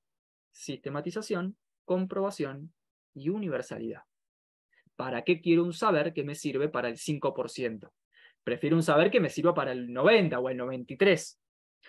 Pero entonces, resulta que desde este enfoque, la comprobación empírica de mis teorías ya no es igual para ambas líneas, y es una sencilla toma de posición y de preferencias donde yo me paro, sino que en realidad sí hay una manera en la que la realidad con su carga experimental derriba o no teorías, y a unas las hace más sistémicas, más comprobables y universales, y a otras las deja en el plano de lo subjetivo, lo personal, lo preferencial, lo testimonial. Quiero hacer esta aclaración final y cierro, pasamos la palabra. Esto que estamos diciendo medio que lo insinué hace un rato, pero no tiene nada que ver con el concepto, o al menos no necesariamente tiene que ver con el concepto de efectividad de la práctica. Y esto es algo con lo, con lo cual los saberes hoy llamados pseudocientíficos están ganando muchísimo terreno a la ciencia formal y le están disputando ética y políticamente el terreno. ¿Por qué? Porque podría ser que yo me cure meditando y que entonces la meditación, aunque no sea ni tan universal ni tan sistemática como la ciencia formal, sin embargo a mí me haya hecho mejor y haya sido una práctica efectiva. Y que a mí me haya servido. Y entonces yo no fui al psiquiatra, yo medité y me sentí mejor. O yo eh, no fui al psiquiatra, hice psicoanálisis y me sentí mejor. Queremos decir con esto que este delgadísimo límite, hago esta aclaración y una más y cierro, sigue siendo problemático y no está cerrado. Porque las prácticas que llevamos adelante con nuestros saberes, sean llamados científicos o sean llamados pseudocientíficos, no guardan con su efectividad una relación necesaria y unívoca con su, con su origen científico o pseudocientífico. Esto, si les interesa, es muy problemático, lo desarrolla mucho Aristóteles en la metafísica, cuando analiza el saber teórico, el saber empírico. Y él se da cuenta que el saber empírico, aunque no sea científico porque no tiene la universalidad teórica, no por eso es menos verdadero. Y él se refiere al caso de los albaniles y los compara con el maestro mayor de obras. Y dice, el albanil puede saber hacer casas, aunque no sea maestro mayor de obras. La hizo igual. Entonces ahí Aristóteles dice, bueno, entonces, ¿qué pasa con la efectividad? Bueno, eso es un problema que está abierto. Ese es un problema que está abierto. Hasta ahora hemos llevado la conversación a establecer algunas categorías que nos permitan discernir entre qué es lo que más o menos comprendemos por ciencia y cuáles son las cosas que cuando no se cumplen, nuestra sociedad las pone peyorativamente del lado de la pseudociencia. Y hemos llevado la charla a comprender que este es un marco de debate que en realidad tiene raíces históricas, éticas y políticas, históricas por nuestra tradición occidental, éticas y políticas por las implicancias potencialmente perjudiciales que se dan cuando un saber salta al campo del otro, o sea, invade el campo del otro. Y ahora le sumamos esta tercera pata, que es la cuestión de que no está cerrado el tema de la efectividad. No está comprobado que los saberes llamados pseudocientíficos no sean efectivos. Lo único que se sabe es que no son científicos dentro de la comprensión moderna de lo que se llama ciencia. Pero no por eso son menos efectivos. El psicoanálisis es un claro ejemplo. La gente sigue siendo psicoanalista. Mucha gente, aunque no se pueda universalizar la práctica psicoanalítica y sea entendida por pseudociencia, mucha gente se siente mejor. Y da cuenta de una cierta efectividad de la práctica. O la meditación o curarse con yoga y té de boldo, no lo sé. Entonces, una cosa es la efectividad de una práctica, otra cosa es si esa efectividad se registra en su carácter testimonial o en un carácter articulado con un sistema general de conocimiento. Entonces, cuando hablamos de pseudociencia versus ciencia, primero, falsa polaridad, hay que acomodar cada cosa en su lugar, pero en segunda instancia, tenemos que entender que una cosa es el debate sobre la efectividad de una práctica y otra cosa es el debate sobre cómo se categoriza un cierto conocimiento en nuestra época moderna. Son dos debates distintos que se meten dentro de la misma bolsa cuando alguien dice, eh, eso es pseudocientífico. Una persona dice, eso es pseudocientífico, te está planteando dos o tres debates al mismo tiempo, que son separables. ¿Qué es lo que entiende por científico? ¿Cómo se ubica el carácter de lo científico en nuestra modernidad en relación a la antigüedad? Y por otro lado, que aunque algo pueda no ser científico, no por eso no es efectivo. Porque si fuese así, si todo lo que no es entendido como científico no fuese efectivo, entonces no existiría ya más ninguna práctica espiritual, ninguna práctica psíquica, ninguna gnosis, ninguna práctica apoyada en principios herméticos, no existirían más los saberes ancestrales, no existirían más los saberes antiguos, no existiría más nada de todo eso. Pero sigue existiendo porque, aunque no está ubicado como práctica científica, parecería ser que en algún punto no por eso deja de ser algo que tiene cierta efectividad, que cumple su función. Y entonces podemos dejar para otro día, o sea, podemos dejar para otro día el, retomar esto de la misión histórica de la ciencia y analizar la relación entre esa misión y su función. ¿Cuál es la función del conocimiento? La función es que sea claramente científico o no científico, o la función es que sirva para algo. Porque si la función es una función pragmática, o sea, que sirva y que sea efectivo, el debate sobre científico o no es científico ya es un segundo debate o un debate secundario. Me va a importar más si es efectivo o no. Ahora, si el debate es tengo prácticas pseudocientíficas colándose en la salud pública, entonces me interesa el otro debate. Me interesa saber definir qué es ciencia, qué es medicina y qué es salud pública para poder tratar a la gente en términos universales, sistemáticos y comprobables con eso y no con lo otro. Porque yo no quiero poder tratar a mi, tratar a mi población con una disciplina meramente testimonial, porque no quiero que se me muera el 45% de la población. Necesito un corpus de saber lo suficientemente universal, sistemático y articulado, incluso entre pares, para estar seguro que aunque va a haber contrafácticos que ya están contemplados dentro del mismo dispositivo epistemológico, dentro de todo, esa práctica de salud pública, por ejemplo, va a tener cierta universalidad y cierta sistematicidad y comprobabilidad. Porque si no, entonces dejemos de lado la medicina y tratemos a todo el mundo con flores de Bach y yoga, a ver cuánto dura la gente. O al revés, agarremos digamos, el mismo problema de invasión de campo para el otro lado. Agarremos a gente que sufre de angustia y llenémosla de medicamento. A ver cuán bien le hace a la gente estar llena de medicamento. Lo cual también ya está mostrando todas sus fallas. La famosa farmacosociedad o eh, la. Sí, la, la farmacosociedad, ¿no? Em, la sociedad farmacológica, perdón. Entonces, digo, eh, se, ve que el problema es cómo se balancean estos campos y cómo se marcan los límites y alcances una aclaración final muy cortita con lo testimonial. Lo testimonial puede ser, o sea, lo testimonial puede ser el testimonio de algo que fue efectivo, no hay duda de eso. Lo testimonial puede ser el testimonio de algo que sí fue efectivo. Ahora, lo testimonial sobre algo que me hizo bien no implica que a todo el mundo le haga bien, o que a la gran parte de la gente le haga bien. ¿Se ve el problema entre lo que llamamos ciencia y lo que llamamos como por fuera de la ciencia? Y acá Cierro con esta aclaración, que ya no tiene que ver con lo experimental, pero sí con el carácter, eh, digamos, em, con cierta eh, sintomatología que ocurre dentro de las disciplinas mismas cuando pierden su carácter, entre muchas comillas, de ciencia, pero de ciencia en un sentido moderno. Porque en el fondo todo saber es una ciencia. Esto lo expliqué un montón de veces. Ciencia viene de cientía, que significa sabiduría.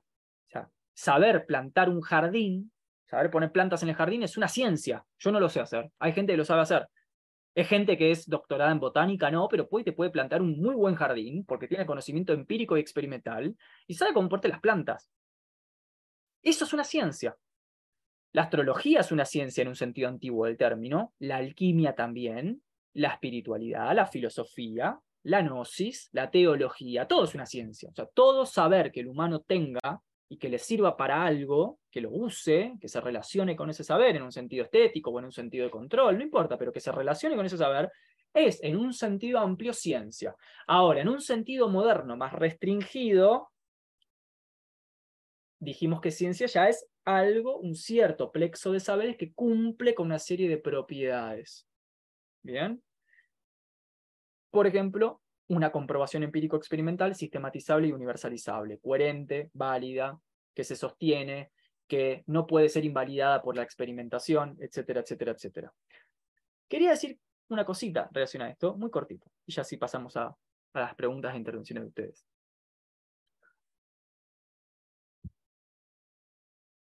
de golpe uno agarra un libro de filosofía, agarra el Zaratustra de Nietzsche.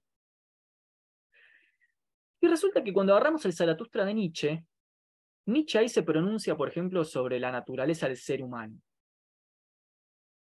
¿No? Entonces uno lee el Zaratustra, ah, sí, claro, no, la naturaleza, la voluntad de poder, no, sí, el deseo que se expande. Claro, sí, el humano es esto. Y uno extrae de manera eh, como diría Bunge, de manera ideológica, pseudocientífica, por afinidad o dogmática, una definición de lo que el ser humano es, a partir de leer el Zaratustra de Nietzsche. Entonces, en vez de leer a los antropólogos que hicieron un estudio sobre el origen, una ciencia sobre el origen del ser humano, nos quedamos con la definición del ser humano de Nietzsche. ¿No es eso acaso pseudociencia? ¿Por qué deberíamos tomar en serio a Nietzsche? Si es una idea, ¿en qué momento se comprueba, se experimenta, se universaliza o sistematiza esa comprobación experimental? Nunca. Solamente que nos gusta lo que dice. Como nos gusta, lo tomamos. De la misma forma que si me gustan las constelaciones familiares, las tomo. O si me gusta el psicoanálisis, lo tomo. Porque me gusta porque me hace bien leer a Nietzsche o me hace bien ir al psicoanalista. Cuando un libro de filosofía da una teoría sobre la sociedad, entonces leemos a Byung-Chul Han. No, sí, la topología de la violencia, sociedades pornográficas, sí, no, la hiperexplotación, la... Bueno, eso se comprueba en algún lado, se puede sistematizar esa idea. ¿Hay alguna validación empírica? ¿Por qué deberíamos tomar en serio a Byung-Chul Han? Eh, no, porque me gusta. Eh, obvio. Mira lo que dice. ¿Cómo no va a ser cierto? Byung-Chul Han. Van Riller, criticando al psicoanálisis, dice que esa es la misma actitud que tiene los psicoanalistas con sus, con sus padres de la disciplina. No, es Freud, es Lacan. No, pará, pero hay alguna comprobación empírica de esto, a un experimento sistematizado, universal, a una estadística. ¿Por qué deberíamos creer en Lacan o en Freud? Si son filósofos sistematizados, pero filósofos, ¿qué diferencia entre Lacan y San Agustín? La gente que se vio con San Agustín testimonia que se sintió muy bien después de ver a San Agustín. La gente que se ve con Lacan dice que se sintió mejor después de estar con Lacan. Entonces lo que termina pasando es que las mismas disciplinas que creemos que no son pseudociencias, a veces cuando hacemos un consumo medio así por gusto, terminamos, terminan siendo también en algún punto prácticas entendidas como pseudocientíficas. ¿Eso implica que no son efectivas? No. ¿Implica que hay que descartarlas? No tampoco. Solamente implica que tenemos que tener cuidado de no extraer conclusiones sobre la realidad a partir de discursos que no tienen una comprobación empírica sistematizada y verificada porque entonces estaríamos consumiendo proposiciones sobre la realidad a partir de libros de filosofía, astrología, psicoanálisis o constelaciones, solo porque me gusta, porque me gustan las ideas, y no porque tenga algún fondo, de, algún fondo real. Y entonces nos podría pasar que estemos consumiendo ideas que en el fondo son falsas o incluso a largo plazo perniciosas y que no nos demos cuenta, que es el gran, gran problema que señala eh, Kant con la metafísica. Sí, ahora te hace bien, ahora testimonias que te hace bien. Ahora, ¿hay algún estudio de campo con estadísticas sobre los efectos a largo plazo del psicoanálisis o de leer libros de filosofía? No. ¿Qué pasa si a largo plazo es pernicioso? Como, como dice el eclesiastés, ¿no? Todo está permitido, pero no todo es edificante. Entonces, acá hay que separar el ciertos niveles de conocimiento de aquello a lo que nos acercamos por afinidad o por gusto o porque nos hace sentir mejor no para rechazar nada, yo empecé este taller hablando de construir, eliminar las polarizaciones y los falsos dilemas, quedarnos con que todo tiene su utilidad, todo tiene su valor, todo tiene su prosperidad. Todo. La meditación, el psicoanálisis, la astrología, la filosofía, los libros de Nietzsche, de Agustín, y también la ciencia formal, moderna, positivista, experimental, etc.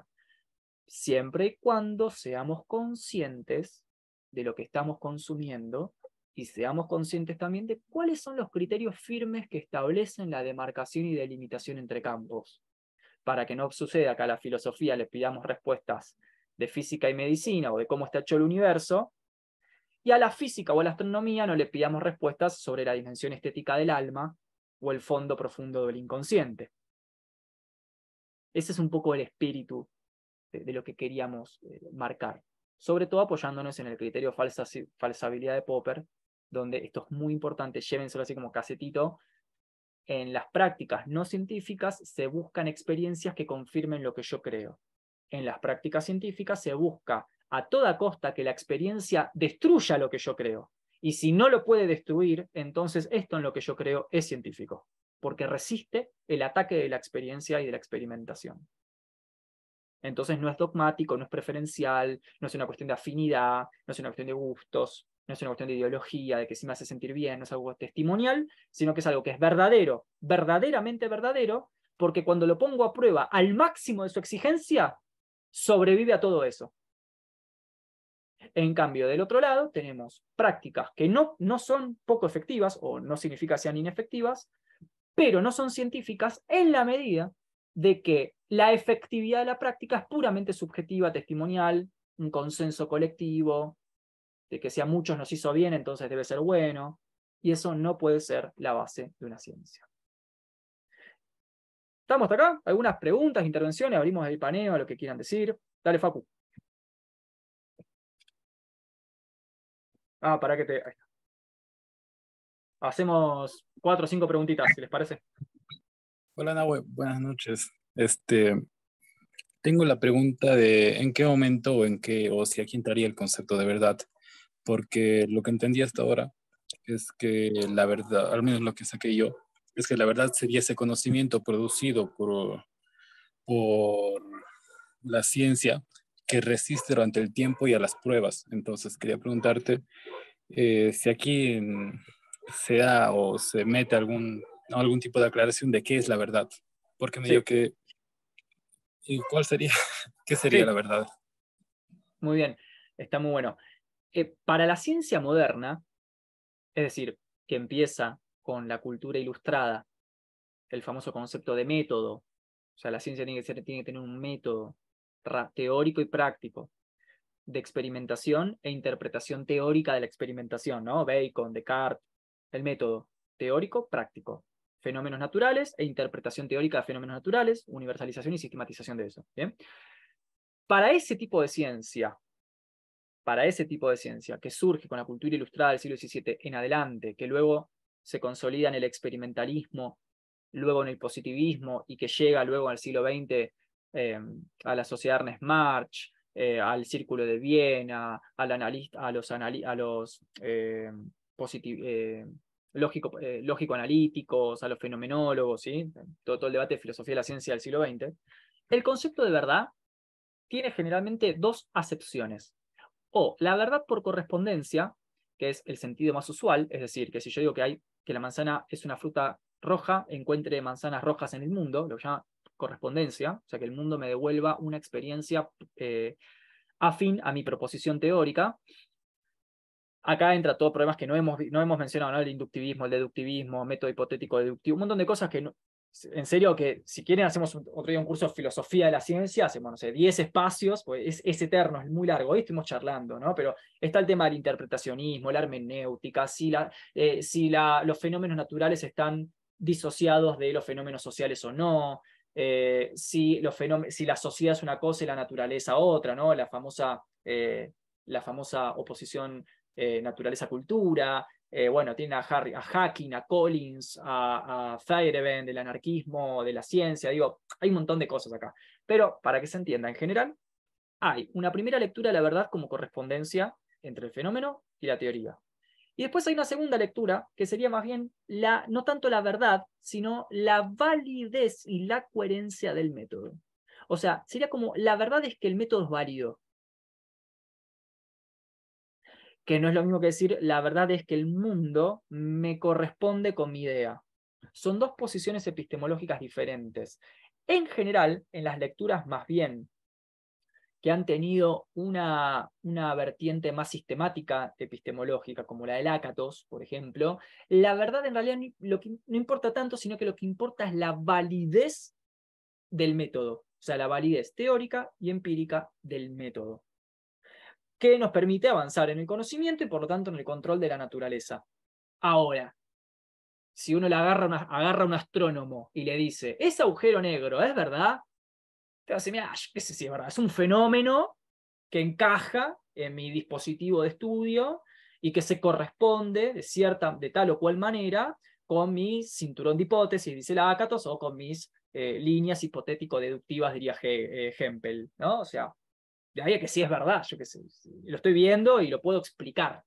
Entonces aparecen más bien en el siglo XX categorías como explicatividad, predictibilidad, deductibilidad, más que la verdad. La verdad quedó muy, eh, mucho más del lado de, como de la metafísica, ¿no? más del lado de la verdad del ser, la verdad del bien, la verdad de que si el mundo es rojo cuando digo que es rojo. Sí, es verdad, pero digamos, antes de que sea verdad, en realidad lo que sucede es que se corresponde con mis, con mis ideas, se corresponde el color rojo con mis hipótesis de que las manzanas son rojas. Y eso es verdad esa correspondencia, no tanto el sentido metafísico de la verdad. Un poco va por ahí la cosa. Edu.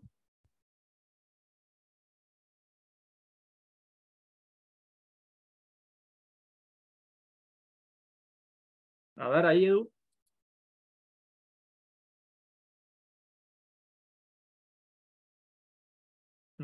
Tendrías que darle a aceptar a, a la, al mensajito.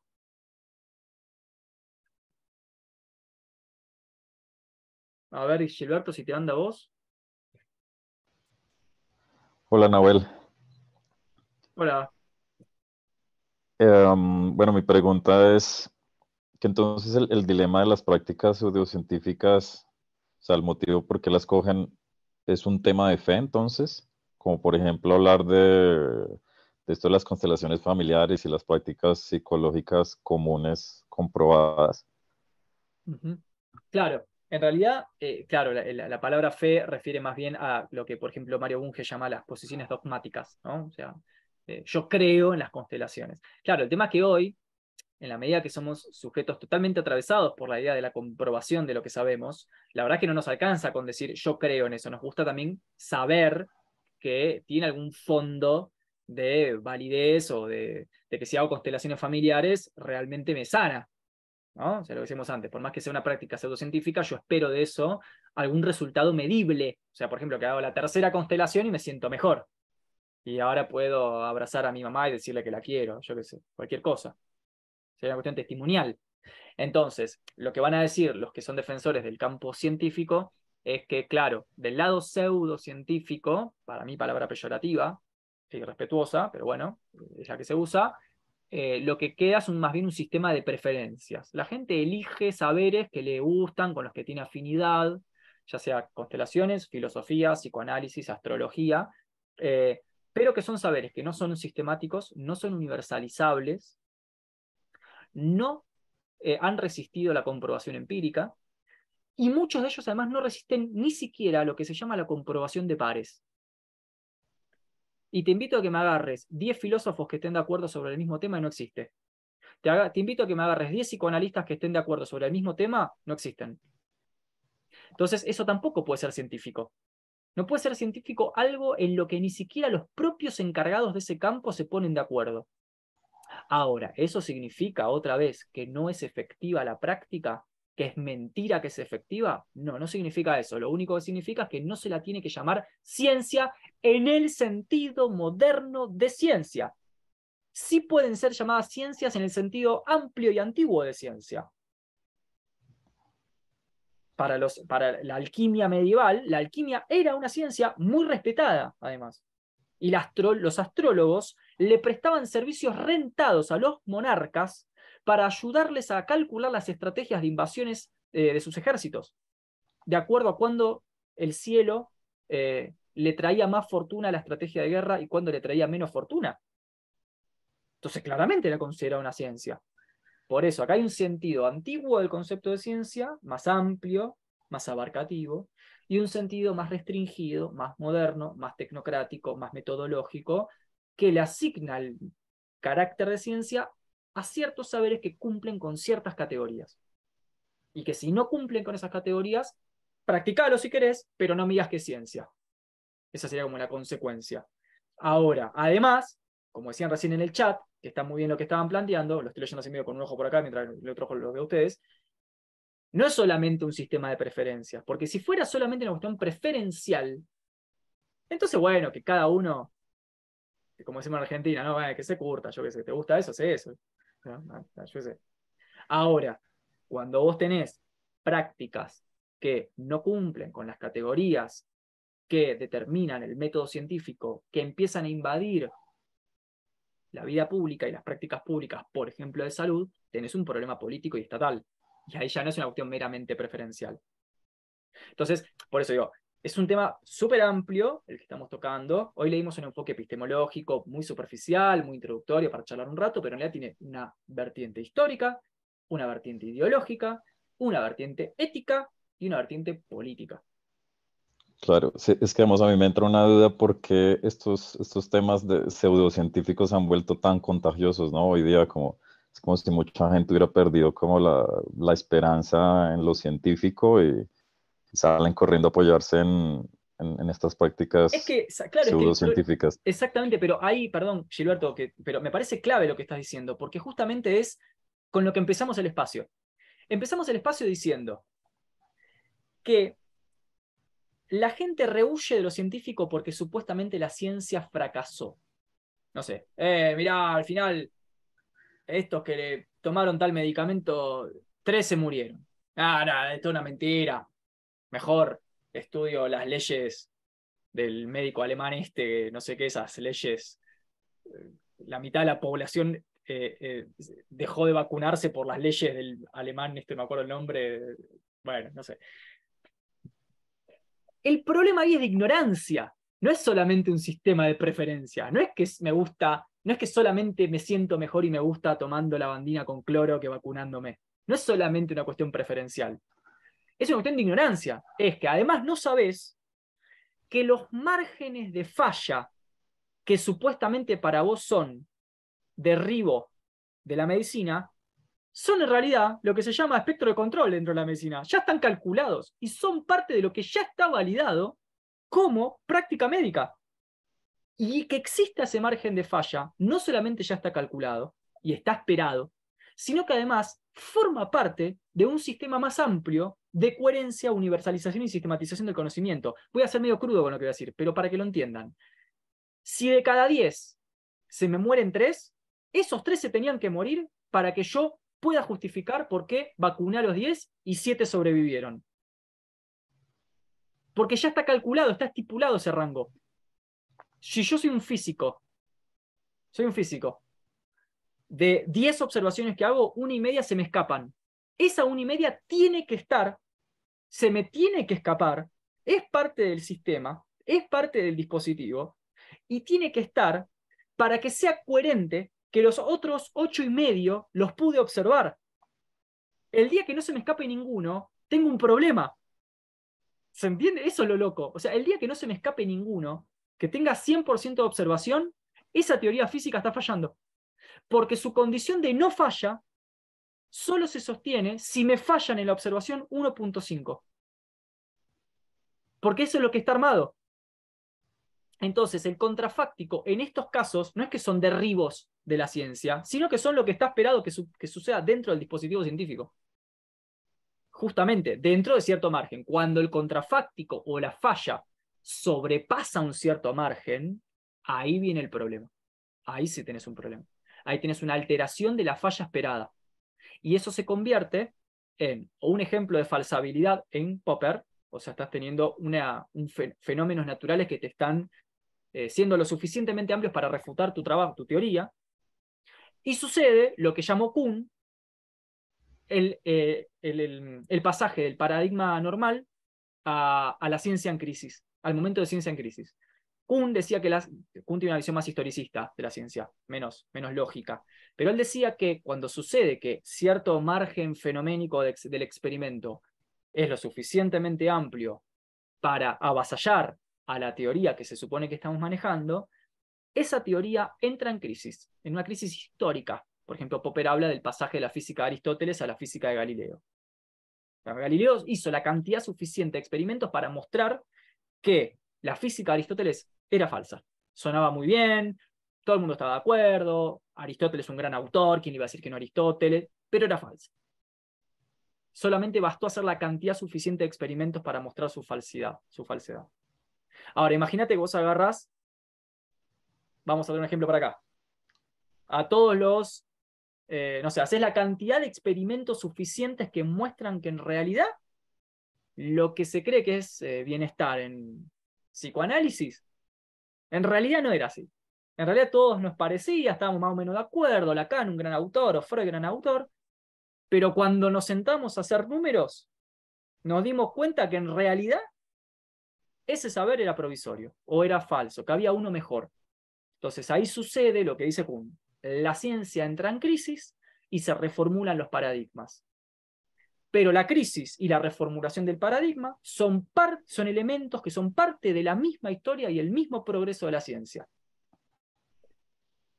De la reformulación del paradigma científico, cuando los márgenes fenoménicos de experimentación sobrepasan ciertos límites esperados. Entonces se tornan ya suficientemente destructivos y, confrontativos con respecto a la teoría que se maneja.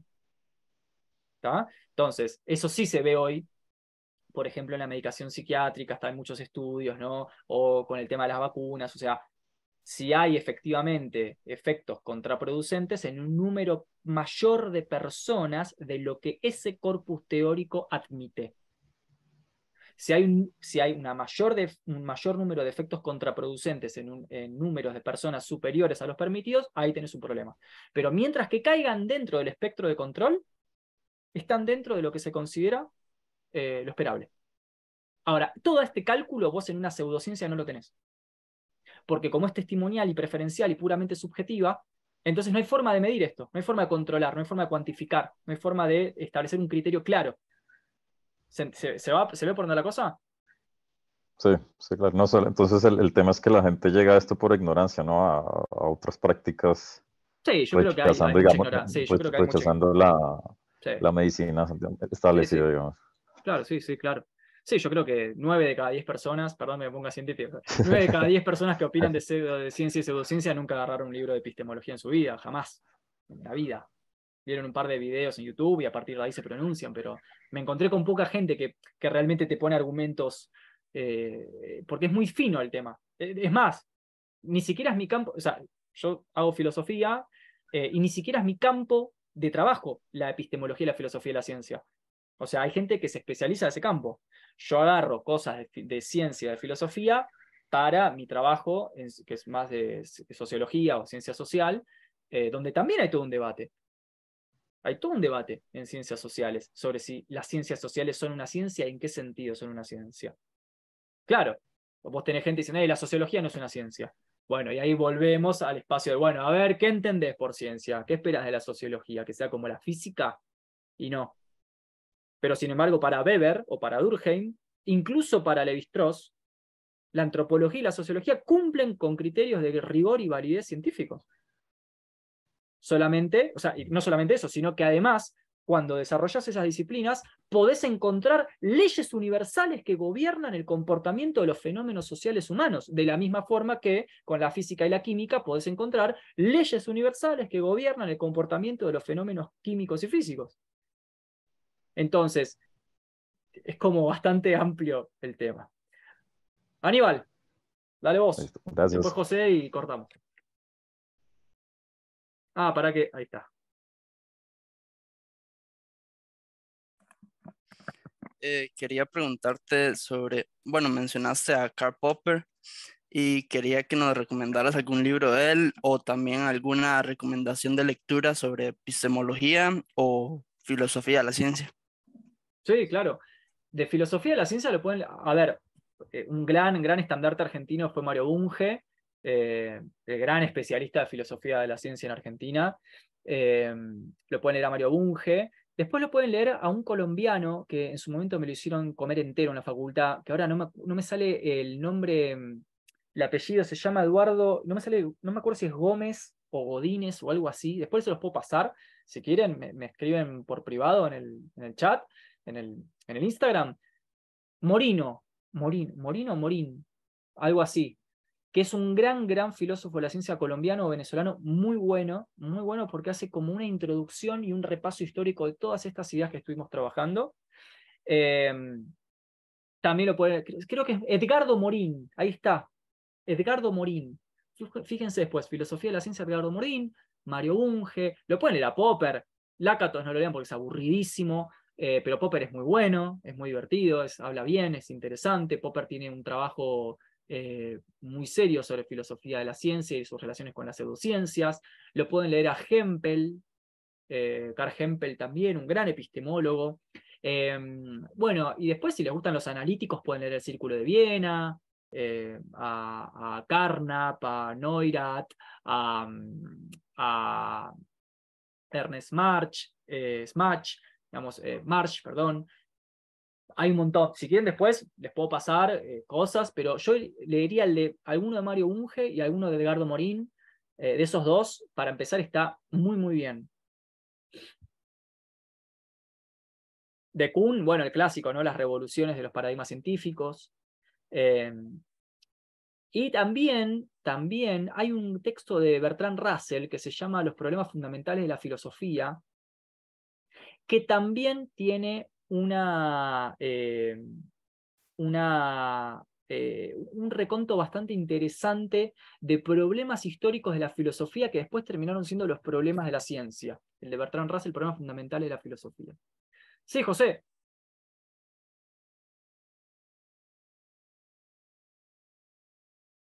Ah, perdón. Ahí está.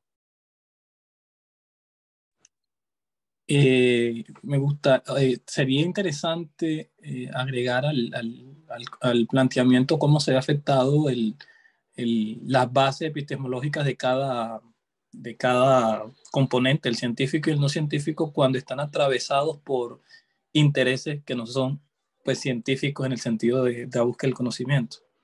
Como por ejemplo, cómo el mercado, cómo, cuando, cómo se pierde la, la búsqueda de la ciencia cuando, por ejemplo, se, antepone el interés del mercado.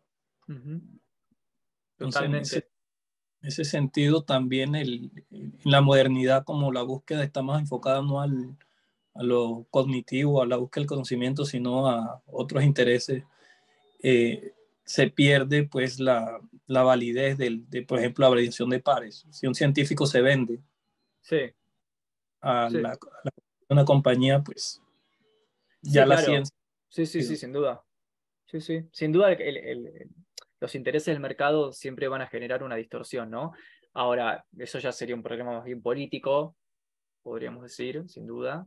Eh, pero de ninguna manera, si las cosas son bien llevadas, eh, deberían las presiones del mercado invalidar el método científico. O sea, la presión del mercado nunca va a invalidar el método científico. Lo que puede hacer es chantajearlo, extorsionarlo, corromperlo, coemiarlo, eso sí, pero no puede invalidar el método científico porque la validez del método científico siempre es, como dice eh, Descartes, interna.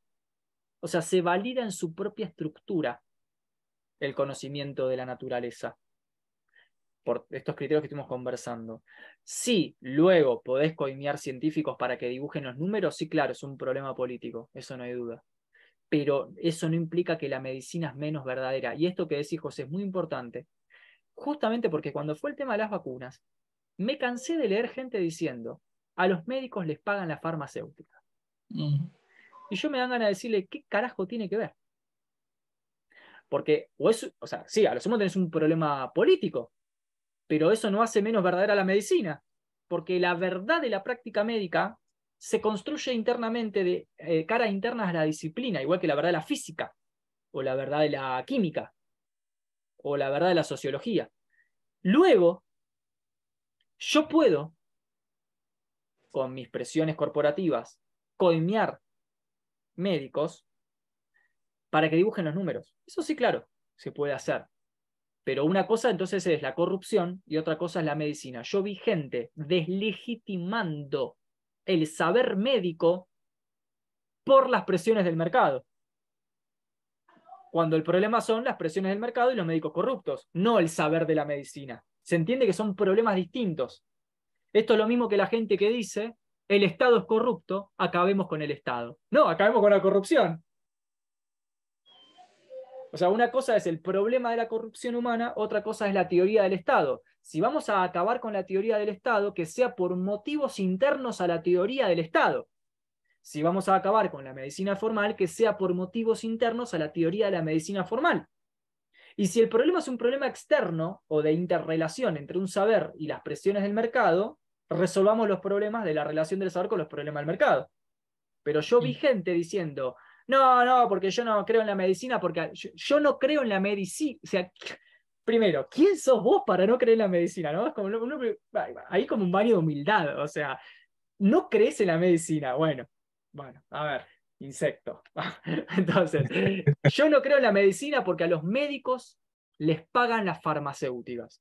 Esa persona está mezclando un problema epistemológico teórico, disciplinar de campo y teórico, con un problema político y ético. No estoy diciendo que son cosas disociadas, lo que estoy diciendo es que no es lo mismo. Bien, entonces, esto, este criterio que estás trayendo, José, está muy bueno para que pensemos los debates actuales. No, el Estado no sirve porque es corrupto. No, lo que no sirve es la corrupción, no el Estado. Y si no sirve el Estado, será porque no sirve el modelo del Estado, pero por su propia incoherencia interna o contradicción interna no porque haya gente corrupta dentro del Estado. Y mismo la medicina, mismo las ciencias, no sé, etcétera. ¿Sí? Me gustaría saber si, a ver, hoy charlamos muy por arriba, es un tallercito, estuvimos conversando, exigiendo algunos criterios. Sencillamente quiero saber si, eh, si quedó quizás un poquito más claro entre nosotros en esta reconstrucción grupal, eh, ¿cuál es el problema? ¿Dónde está el, el foco del problema entre ciencia y pseudociencia, si quedó claro que el foco está en, el, en, qué se entiende por comprobación experimental. Ahí está el problema. Ahí es donde se cuelan todos los problemas. Hasta que se ponen criterios de demarcación más fuertes que logran resolver ese problema, como el criterio de falsabilidad de Popper, donde dice Popper, claro, sí, hay, hay comprobación empírica de lo científico y lo no científico, pero la diferencia está en que lo no científico busca eh, experimentos que comprueben lo que dice, y por lo tanto es dogmático y preferencial, testimonial, mientras que lo científico busca que los experimentos refuten todas sus ideas, y si las ideas no son refutadas y resisten, entonces eso es científico porque es verdadero, porque es válido, porque es universal, y resiste a toda la carga de la prueba. Entonces, eso es como lo más, lo más, más importante. Eso además dijimos que no tiene nada que ver con la efectividad de una práctica. Esto no tiene nada que ver con que si yo medito, me cure meditando. Quizás te curas meditando, pero eso no es científico. Esa es la respuesta que hay que dar. Sí, me curé meditando, pero no es una ciencia. Fin. Entonces, quería como transmitir esta cosa que cuando uno ordena las ideas y las palabras, eh, aquellos, esas cosas que circulan en redes sociales como grandes debates y grandes guerras de trinchera, no lo son. Hay que sencillamente acomodar y pedirle a cada cosa lo que corresponde a su límite de alcance y lo que esa cosa puede dar. No digamos que el psicoanálisis es ciencia, no lo es. Pero eso no implica que no sea efectivo. Igual que la astrología o las constelaciones familiares o ir al tarot o meditar. Solamente digamos que no es una ciencia en el sentido moderno de ciencia. Y no le pidamos a las ciencias formales que se, encarguen de la relación estética y espiritual con la vida, o de la angustia interna, o del problema de la libertad, porque tampoco lo pueden hacer. Un psiquiatra no me puede responder sobre el bien y el mal, un físico no me puede responder sobre la libertad, y un químico no me puede responder sobre la, angustia. Aunque la psiquiatría quiera decir que la angustia es un fenómeno físico del cerebro, eso no se puede comprobar todavía.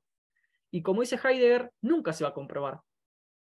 Porque si hay algo que vive en el alma humana, es la metafísica es un, resto imposible de comprobación que ninguna ciencia nunca jamás va a poder comprobar o totalizar y que va a quedar para siempre relegada esa dimensión imposible totalmente misteriosa del alma humana a prácticas alternativas.